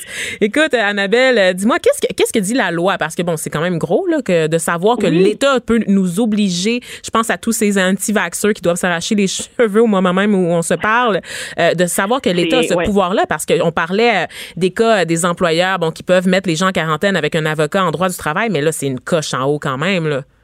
Oui, et, c'est très euh, étonnant. Hier, euh, j'étais à la conférence de presse donc du premier ministre Legault et du directeur euh, national de la santé publique Horacio Arruda. Et donc là, il nous disait bon, on demande aux gens de rester à la maison. Là, je me suis demandé, mais jusqu'où vous pouvez aller pour nous obliger à suivre ce que vous nous demandez de faire? Et, et c'est là qu'ils ont commencé à nous dire, ben vous savez, on peut aller très loin avec la loi de la santé publique. Donc, mhm. je suis allée lire la loi et effectivement, c'est étonnant. Disons que, euh, ben, d'abord, la loi, elle est là, elle s'applique tout le temps, mais il faut qu'il y ait un contexte de danger d'épidémie. Donc, quand il y a cette menace-là, le directeur euh, de la santé publique à l'échelle nationale, mais il y en a aussi dans toutes les régions du Québec, d'abord, ben, il peut obliger les gens à se faire tester. S'il y a des doutes, euh, il peut mhm. vous obliger, il peut vous demander aussi de, de fournir des échantillons, que ce soit de, de, de, salive de vos animaux, de vos plantes, euh, tout ça, il, il peut l'exiger. OK. Il peut même aussi, oui, il peut même aussi exiger euh, si là, c'est sûr qu'on pense pas que ça s'applique dans le cas du coronavirus, mais la loi lui permet aussi d'exiger de la destruction, c'est le terme qui est utilisé dans la loi, de détruire donc les plantes ou les animaux qui pourraient contaminer. Donc, ça peut aller loin. Mm-hmm. Après, ben euh, oui, les directeurs de la santé publique peuvent nous obliger à rester à la maison, peuvent nous empêcher d'aller au travail, à l'école ou euh, dans n'importe quel lieu de rassemblement. Euh, disons, il peut m'obliger moi, il peut obliger un groupe de personnes euh, s'il suspecte qu'il y a une menace plus intense ou particulière de, chez un certain groupe de personnes. Mm-hmm. Ensuite, il y a, ben, est-ce qu'on peut me forcer à aller en isolement? Parce que disons que euh, moi je veux pas, je suis récalcitrante, ben oui, le directeur de la santé publique, il peut pour 72 heures maximum, euh, me forcer à être enfermé quelque part pour éviter toute la toute contagion. Mm-hmm. Après 72 heures, là, il doit demander à un juge si disons il veut poursuivre l'isolement. Et là, il faut qu'il demande à un juge de la Cour du Québec. Puis là, ben, lui va décider si effectivement euh, il faut que, que, que, je reste comme ça en, en isolement. Ça peut aller jusqu'à jusqu'à 30 jours. Donc, ça peut aller très loin. C'est quand même fascinant parce que bon, on entend souvent parler de quarantaine dans d'autres pays, par exemple. Là, ça, ça, se passe jamais chez nous vraiment. Mais quand on, on, se rend compte qu'on entend parler, mais qu'on sait pas vraiment ce que ça implique, qu'est-ce que ça veut dire, tu sais, euh, au niveau là, euh, du pouvoir légal de l'État face à, aux individus. Ben oui, puis c'est aussi que là, on n'a pas besoin de déclarer un état d'urgence là pour que ça, ça s'applique. Wow. S'il y a une menace, le directeur de la santé publique, il peut même justement aussi me forcer à avoir un traitement médical parce que euh, pas juste le, vaccin, on peut penser, euh, je sais pas, pour une raison X, je veux pas le traitement, mais que à, cause de ça, je risque de, de propager la contagion en tout le monde. Euh, ben oui, là, euh, ils peuvent même décider de euh, forcer à, avoir le, traitement. Et même si, disons, là, je veux pas aller en isolement obligatoire, ben là, ça c'est quand même assez fou. Euh, il peut mandater une personne euh, ou un agent de la paix, mais ça peut être n'importe qui euh, qui a le pouvoir, ben, il peut prendre la liberté de tout faire ce qui est, la loi dit, euh, raisonnablement possible mm-hmm. pour me localiser et me conduire dans un hôpital. Donc, ça peut être un, un, policier, un maire, un douanier, n'importe qui. Et, ça, ça s'applique, c'est ça, dès qu'il y a une menace d'une épidémie. Mais il y, a, il y, a, une étape supérieure, si on mm-hmm. veut, ça c'est l'état d'urgence sanitaire. Là, si le gouvernement, ça c'est le gouvernement qui peut faire ça, s'il déclare qu'il y a un état d'urgence sanitaire, là, il y a toute une autre suite, de, disons, une série de pouvoirs qui peut s'appliquer, notamment, disons, de décider là, que Montréal va être en isolement, en quarantaine pour 10 jours. Il peut décider comme ça que des portions de territoire comme ça sont complètement fermées à, la limiter l'accès à la circulation, dire qu'il y a juste certaines personnes qui peuvent y aller ou non, euh, pour justement essayer de, de limiter ça. Ah oui, c'est ça. Euh, comme tu le disais aussi en, début, bon, c'est quand cet état d'urgence-là, elle est déclarée, ben oui, là, euh, le gouvernement pourrait décider de faire une vaccination à la grandeur de la province. oh on sait, là, dans le coronavirus, il y, en a pas encore là, de, de vaccins, donc on n'en est pas encore là, mais moi, j'ai quand même été étonnée de voir que tous ces outils-là sont à la disposition du gouvernement puis des directeurs de la santé publique ben euh, rapidement. De Donc, mémoire, on peut se rassurer, mm-hmm. c'est-à-dire qu'ils peuvent agir rapidement. d'un autre, euh, c'est beaucoup de pouvoir.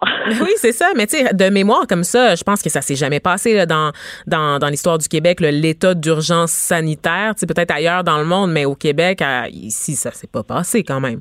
Il me semble que ça serait dans mes livres d'histoire. Euh, Monsieur Arruda nous disait là, euh, une, une, vaccination, par exemple, à grandeur là, obligatoire, ça s'est jamais fait. Puis j'espère vraiment de pas euh, devoir se rendre là.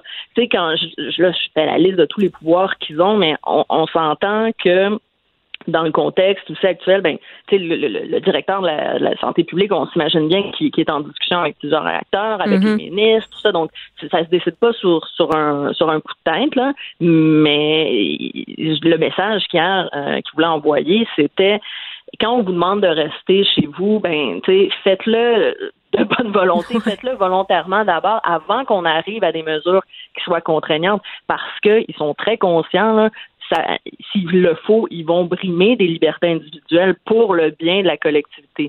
Fait que c'est ça. C'est pour ça que euh, volontairement, vaut peut-être mieux éviter certaines sorties avant que ça, devienne plus grave. Oui, qu'on euh, le ton comme on l'a vu notamment là, en Italie. Là, on n'est pas encore rendu là, mais ça pourrait, ça pourrait basculer à tout moment. En tout cas, merci euh, Annabelle. Pour vrai, je trouve ça tellement fascinant comme dossier. Là, de, de quoi alimenter là, des, des théories ou des thèses conspirationnistes quand même, le pouvoir du gouvernement et tout ça.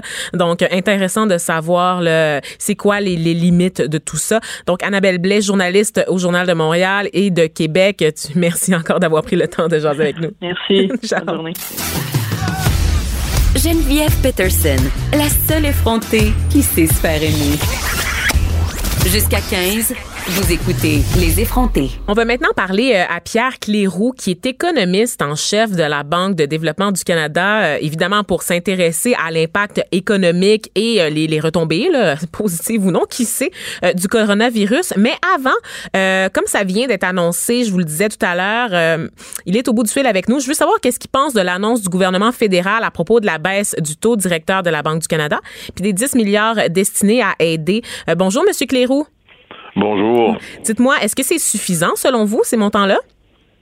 Bien, ce sont des montants importants. D'abord, la baisse du taux d'intérêt aujourd'hui, euh, c'est une baisse très importante. Là, si, si on ajoute à la baisse de la semaine passée, là, donc on est passé en, en 10 jours là, de 1,75 à 75 points de base pour le taux d'intérêt, donc c'est très important. Et 10 milliards, c'est quand même aussi beaucoup d'argent pour euh, aider les entreprises. Peut-être, il faut voir ça peut-être encore comme une première étape. On verra comment la situation va, évoluer. Mais dans une première étape, je pense que c'est des, annonces qui sont très importantes. Donc, vous voyez ça d'un bon, d'un bon œil ou euh, plus ou moins? Oui, tout à fait. D'accord, OK ça va aider les entreprises à passer à travers la, période difficile. Là. On ne sait pas combien de temps ça va durer, mais c'est clair que la, c'est, clair que l'économie va ralentir. Donc, je pense que c'est important de prendre des mesures pour pallier à ça. Ben oui. Ben justement, là, parlons euh, des marchés boursiers euh, qui en bavent quand même là, depuis deux semaines à cause euh, de la COVID-19. Pourquoi est-ce que la bourse est aussi affectée que ça pour la pandémie? Là, moi, on va, on va partir à la base parce que moi, les sujets en économie, souvent, c'est un peu trop grand pour ma simple personne. Donc, euh, de comprendre l'impact d'une pandémie sur la bourse, là, me semble que ce serait une bonne base pour commencer. Mais en fait, euh, la crainte des investisseurs, c'est que ça va avoir un impact important sur les entreprises. Donc, c'est la, la, raison pourquoi on voit les, euh, euh les, les, investisseurs euh, vendre beaucoup d'actions. Donc, ça a un mhm. impact sur, sur le prix. Euh, faut dire aussi que les valeurs étaient très élevées. Hein. Ça fait plusieurs années qu'on a une économie qui est solide. Donc, les valeurs à la bourse avaient beaucoup augmenté. Beaucoup d'experts s'attendaient à ce qu'on appelle une correction, c'est-à-dire qu'on qu'on recule. Et puis là, évidemment, la pandémie a été l'élément déclencheur. Donc, c'est la raison pourquoi on voit des baisses aussi importantes. Mm-hmm. C'est que dans l'incertitude, on ne sait pas combien de temps la pandémie va durer, on ne sait pas combien, combien euh, l'impact ça va avoir sur les entreprises. Donc, dans l'incertitude, les investisseurs réagissent, euh, je dirais, d'une façon assez drastique. Là. OK. Donc, ça, c'est pour euh, la base. Mais en dehors des marchés boursiers, la COVID-19, elle affecte aussi l'économie canadienne. Et, et vous, qu'est-ce que vous avez observé au cours des derniers jours? des dernières semaines? Ben, vous avez raison. Il y, a des, il y, a des, secteurs qui voient déjà l'impact. Par exemple, tout le secteur, euh, ce qu'on appelle événementiel, donc les, les, entreprises qui, qui, organisent des événements. Comme vous le savez, il y a beaucoup d'événements euh, qui ont été annulés. Donc, ce sont, nous, dans nos clients, là, on a 60 000 clients qui sont des PME, c'est vraiment le, premier secteur qui est affecté. Le deuxième secteur où est-ce qu'on voit beaucoup d'inquiétude, c'est tout le secteur du tourisme, euh, incluant la, la, restauration, etc., parce que les gens vont euh, leur, leur, plan de voyage, ils vont, euh, on sait qu'il n'y a plus de, de partie de hockey, donc ça a évidemment un impact sur les restaurants, les bars alentours de, qui sont reliés à ça. Donc ça, c'est le, le, deuxième effet.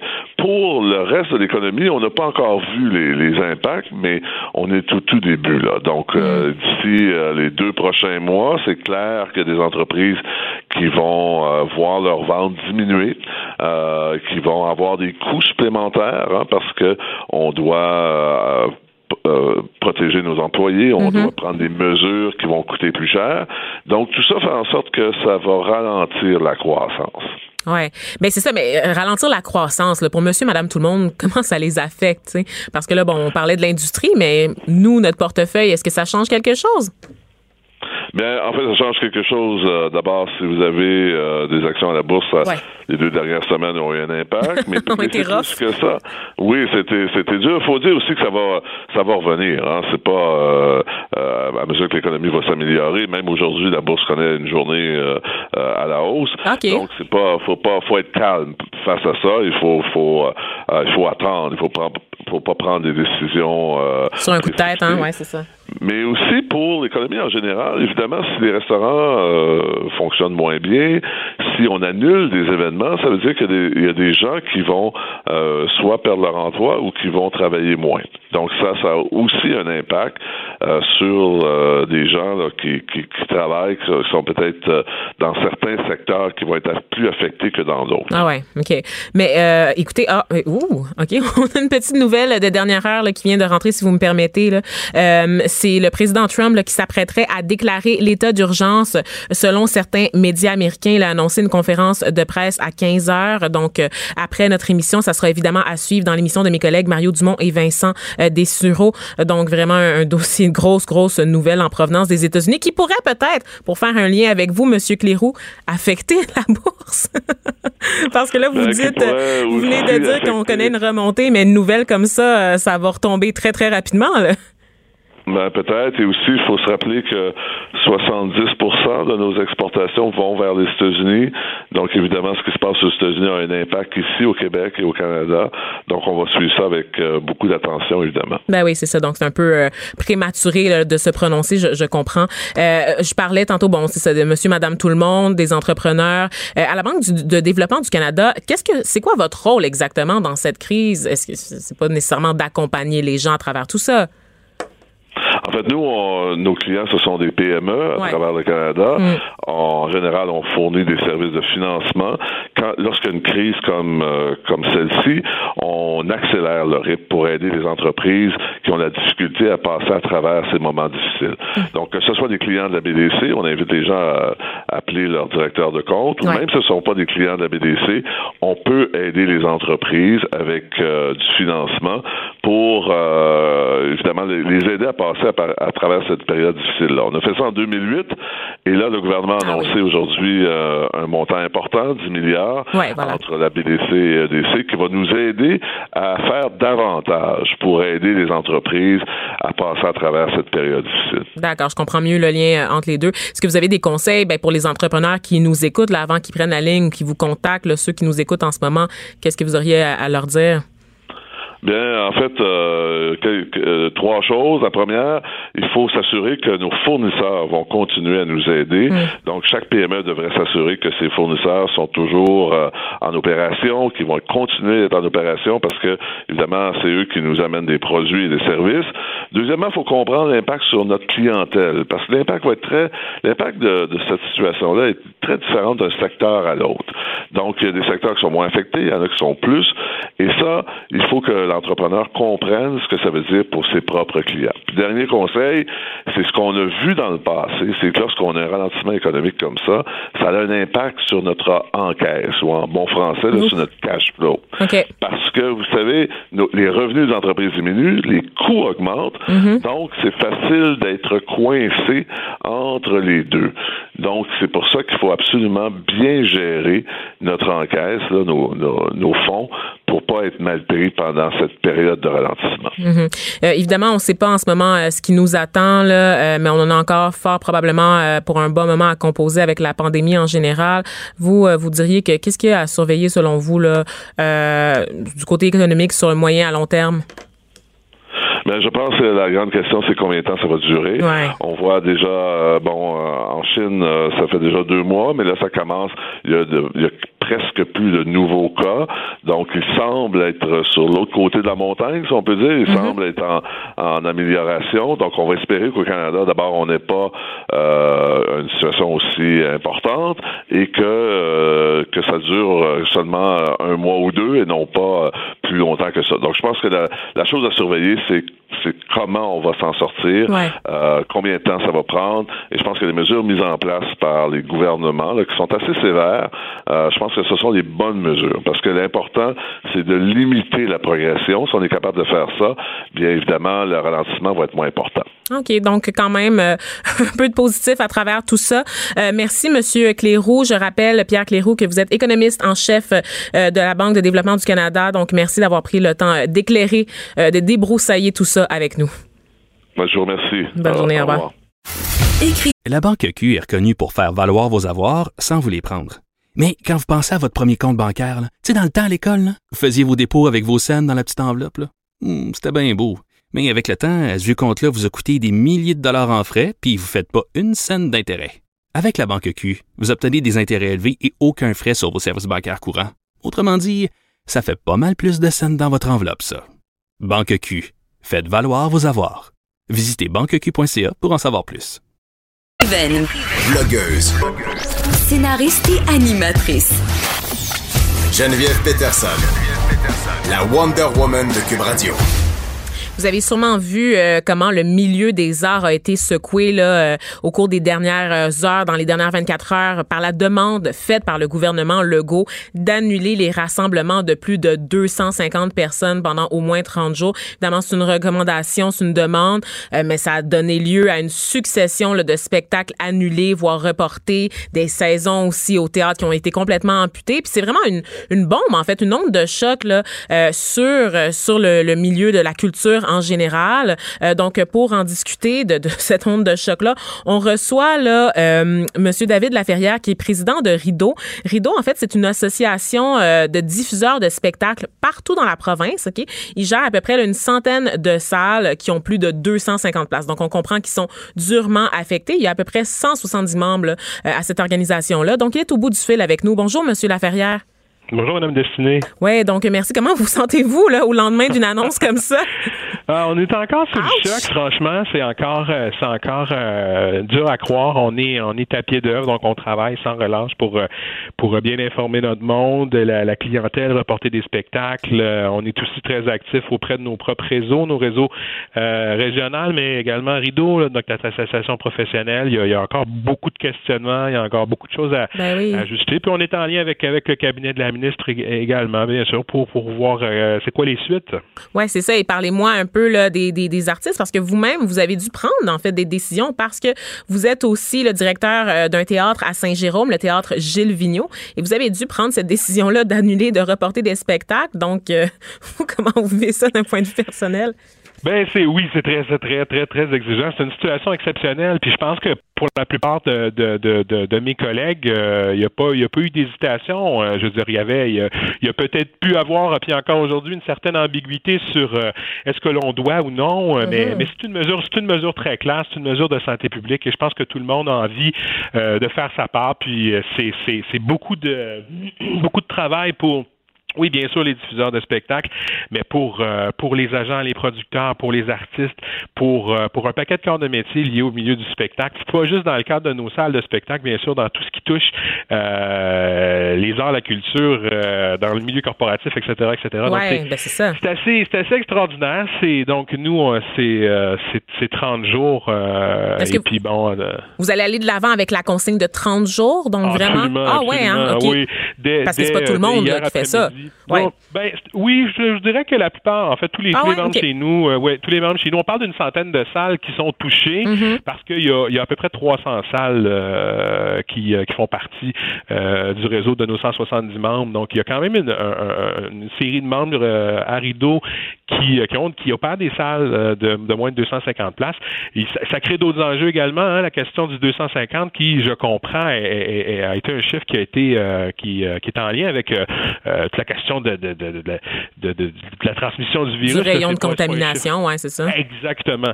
Donc, ceci dit, on, comprend que les, les, opérateurs, les gestionnaires et les diffuseurs de salles de moins de 250 sièges vont subir des eux aussi une pression énorme et les gens vont pas se précipiter pour acheter des billets. Donc, on est un peu inquiet pour ceux-là aussi qui, qui vont vivre des, des heures difficiles et puis qui ont eux aussi envie en fait de, participer à cet effort collectif là. Ouais. Puis dites-moi euh, ben c'est ça parce que je regardais quand même euh, tu sais mettons l'étoile du quartier 1030, on annonce seulement comme le report de quatre spectacles, tu sais. C'est ça que je voulais dire par euh, certaines salles décident d'attendre un peu plus, qu'il y ait un peu mm. plus d'informations, d'y aller un peu au jour le jour pour prendre des décisions. C'est pas un peu prématuré de juste dire sachant là tout l'impact économique, l'impact financier de juste y aller avec la consigne de 30 jours, c'est pas un peu trop à absorber dans l'immédiat?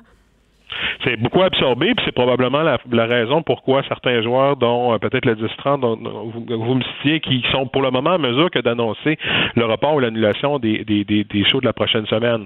Euh, ça demande beaucoup de boulot faire ça, et, euh, et, je pense que je serais très surpris que nos amis du 10-30 poursuivent la, la, la diffusion pour, pour, les, pour les trois autres semaines.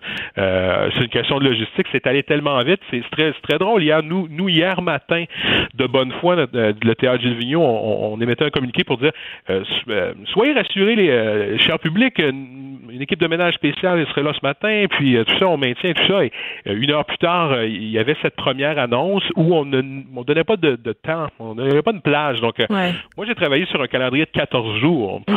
on a annoncé que pour les 14 prochains, et à, et à 16 heures, hier, le, cabinet du premier ministre parlait d'un 30 jours ferme. Donc, dans la même journée, on est passé de, de, de 0 à 1000, en fait. C'est ça. Ben, en fait, c'est que tout le monde est pris au dépourvu. Tout le monde est déjà au jour le jour, en fait, c'est ça. C'est, oui, et c'est, c'est vraiment, et c'est vraiment, c'est particulier. Puis bon, euh, on vient tout juste d'apprendre ou presque que les écoles vont fermer. Ça aussi, ça a de l'impact sur la diffusion de ben spectacles. Il y a énormément euh, de sorties scolaires qui étaient prévues dans, dans nos salles. Donc, euh, c'est, c'est, c'est beaucoup de gens qui, qui perdent leur travail pour, pour une trentaine de, jours pour, pour le moment. c'est beaucoup de, c'est beaucoup d'artistes qui donneront pas de spectacle. Ben c'est beaucoup de beaucoup de gens qui ne euh, verront pas euh, non plus euh, les spectacles qu'ils avaient programmés. Bien mm-hmm. Mais pour revenir à l'impact, c'est ça, vous, vous parlez justement beaucoup de gens qui perdent leur travail, qui n'auront pas les sous, mais en plus, il y a des salles qui vont devoir, c'est ça, rembourser. Donc, c'est comme il y a des frais aussi pour ces gens-là à, supporter qui, qui vont être démesurés au cours des prochains jours. Oui, c'est un drôle de modèle d'affaires. Euh, oui, c'est ça. Hein? La, diffusion de spectacles, là, c'est on, il y a des sommes perçues d'avance, on, les billets se vendent longtemps avant les spectacles. Voilà. S'il y a des remboursements massifs, ben c'est un, ça va être un, important problème de cash flow que certains, certaines organisations vont avoir. Vous avez tout à fait raison. Puis il y a des où il y a des pertes, il y a des ben, il y a des frais également qui sont reliés à cette, à ben cette mesure-là. C'est, c'est sûr, exactement. Ça va être ça va être ça va être difficile. Bien sûr, le, gouvernement se montre très ouvert à, à, à être euh, derrière nous et proactif pour nous compenser. On l'espère. On travaille, Rideau travaille fort à faire des représentations en ce sens. On demande à nos, à nos membres de bien documenter euh, ces, ces, pertes et ces frais-là. Mm. Euh, mais évidemment, ça nous inquiète énormément. Puis on, euh, on, on sait bien que au, bout du compte, euh, on n'est jamais vraiment complètement compensé pour, pour ce genre de situation exceptionnelle. Ben, c'est ça, parce que vous êtes encore un peu dans le flou là, quant aux mesures compensatoires qui pourraient être offertes pardon, éventuellement par le gouvernement du Québec là, euh, pour vous aider à, garder la tête euh, hors de l'eau, tu sais. Oui, bien sûr. Ben, ça, ça, va sûrement prendre encore quelques temps. C'est encore tout frais. Euh, il y aura, il y aura des points de presse euh, tous les jours. On est en contact avec avec les instances, mais euh, ce qui était très très important, c'était, c'était rapidement parler à nos clientèles, parler à nos équipes, rassurer tout le monde, se mm. mettre en, en, mode en mode crise. Et puis, ça va être les prochaines semaines vont être assez particulières. Ouais, ben je voyais entre autres le cri du cœur de François-Étienne Paris, qui est un comédien, qui est directeur artistique aussi de la Ligue nationale d'improvisation, qui était déjà en difficulté financière hein, mm. avant là, ce que la situation qu'on connaît. ils avaient une tournée, notamment européenne, qui était prévue en mars, et là, c'est annulé complètement. Et l'affaire, c'est qu'ils ont un déficit et eux, ben, ils avaient déjà eu un avertissement là, du Conseil des arts du Québec là, pour redresser la situation, mais évidemment, avec une perte d'argent euh, aussi importante, euh, ça, s'annonce difficile pour eux, pour leur financement. Absolument, c'est très inquiétant. Par ailleurs, on est, on, a l'assurance que du Conseil des arts et des lettres du Québec euh, qui vont évidemment tenir compte de cette situation exceptionnelle-là, et ça, ça, fait du bien à entendre. On sait que tout le monde vont, vont mettre tout ça en perspective. ceci dit, ça réglera pas euh, les problèmes financiers à court terme d'organisations déjà fragilisées comme, comme la LNI, mais, euh, mais j'ai bon espoir que, que les instances euh, vont être là pour nous, pour nous soutenir dans, dans, dans cette situation, dans cette situation de crise-là exceptionnelle qui touche notre secteur, mais qui touche à peu près tous les secteurs de la, de la vie présentement. Mm. On se laissera pas sur des mauvaises nouvelles parce que je dois parler d'une initiative que j'ai vue circuler sur les réseaux sociaux que je trouve tellement chouette et je voulais avoir votre avis là-dessus. des gens, en fait, il y a des appels là, on demande au public d'envisager l'idée de pas se faire rembourser les billets de spectacle parce qu'on sait justement euh, que c'est le gagne-pain des théâtres, des salles de spectacle, des artistes. Donc, un grand mouvement de solidarité. Évidemment, pour ceux qui peuvent se le permettre, hein, c'est bien clair. Là. On ne demande pas euh, à, ceux qui ont mis des sous de côté pendant un an pour se permettre un, un, concert de faire ça, mais ceux qui peuvent se le permettre, de pas demander de remboursement pour garder justement ce cash flow dans ma chaîne. sais. Qu'est-ce que vous en pensez, vous? Ben, je suis toujours, je suis toujours très touché de voir que dans des, des, des, situations de crise comme ça, ben, il y a des initiatives comme, comme celle-là qui, euh, qui émergent. Euh, c'est, c'est, c'est, bête à dire, mais ce qu'on vit depuis 36 heures, euh, euh, ça crée un élan de, de solidarité incroyable entre, entre tous les corps de métier, ben en création, en, production, en diffusion. Et, et oui, je pense que tout le monde a envie de contribuer. oui, je trouve, ben, je trouve ça beau de voir ça, de voir c'est effectivement très beau et on va devoir se laisser là-dessus. C'est quand même une note d'espoir parce que ça conclut l'émission. Euh, en fait, je vous remercie, euh, Monsieur Laferrière. Euh, vous êtes président de Rideau. vous représentez là, des organismes de salles de spectacle. C'est ce qui conclut l'émission d'aujourd'hui. Alors, merci à mon équipe, Frédéric Moccol à la recherche, Marie-Pierre Caillé à la recherche et Achille Moinet à la mise en onde. Je vous retrouve peut-être lundi, qui sait, pour une autre édition des effrontés. En attendant, je vous laisse au bon soin de Mario Dumont et de Vincent Dessureau, entre autres pour surveiller là, cette annonce concernant le gouvernement américain et l'état d'urgence. Merci, au revoir.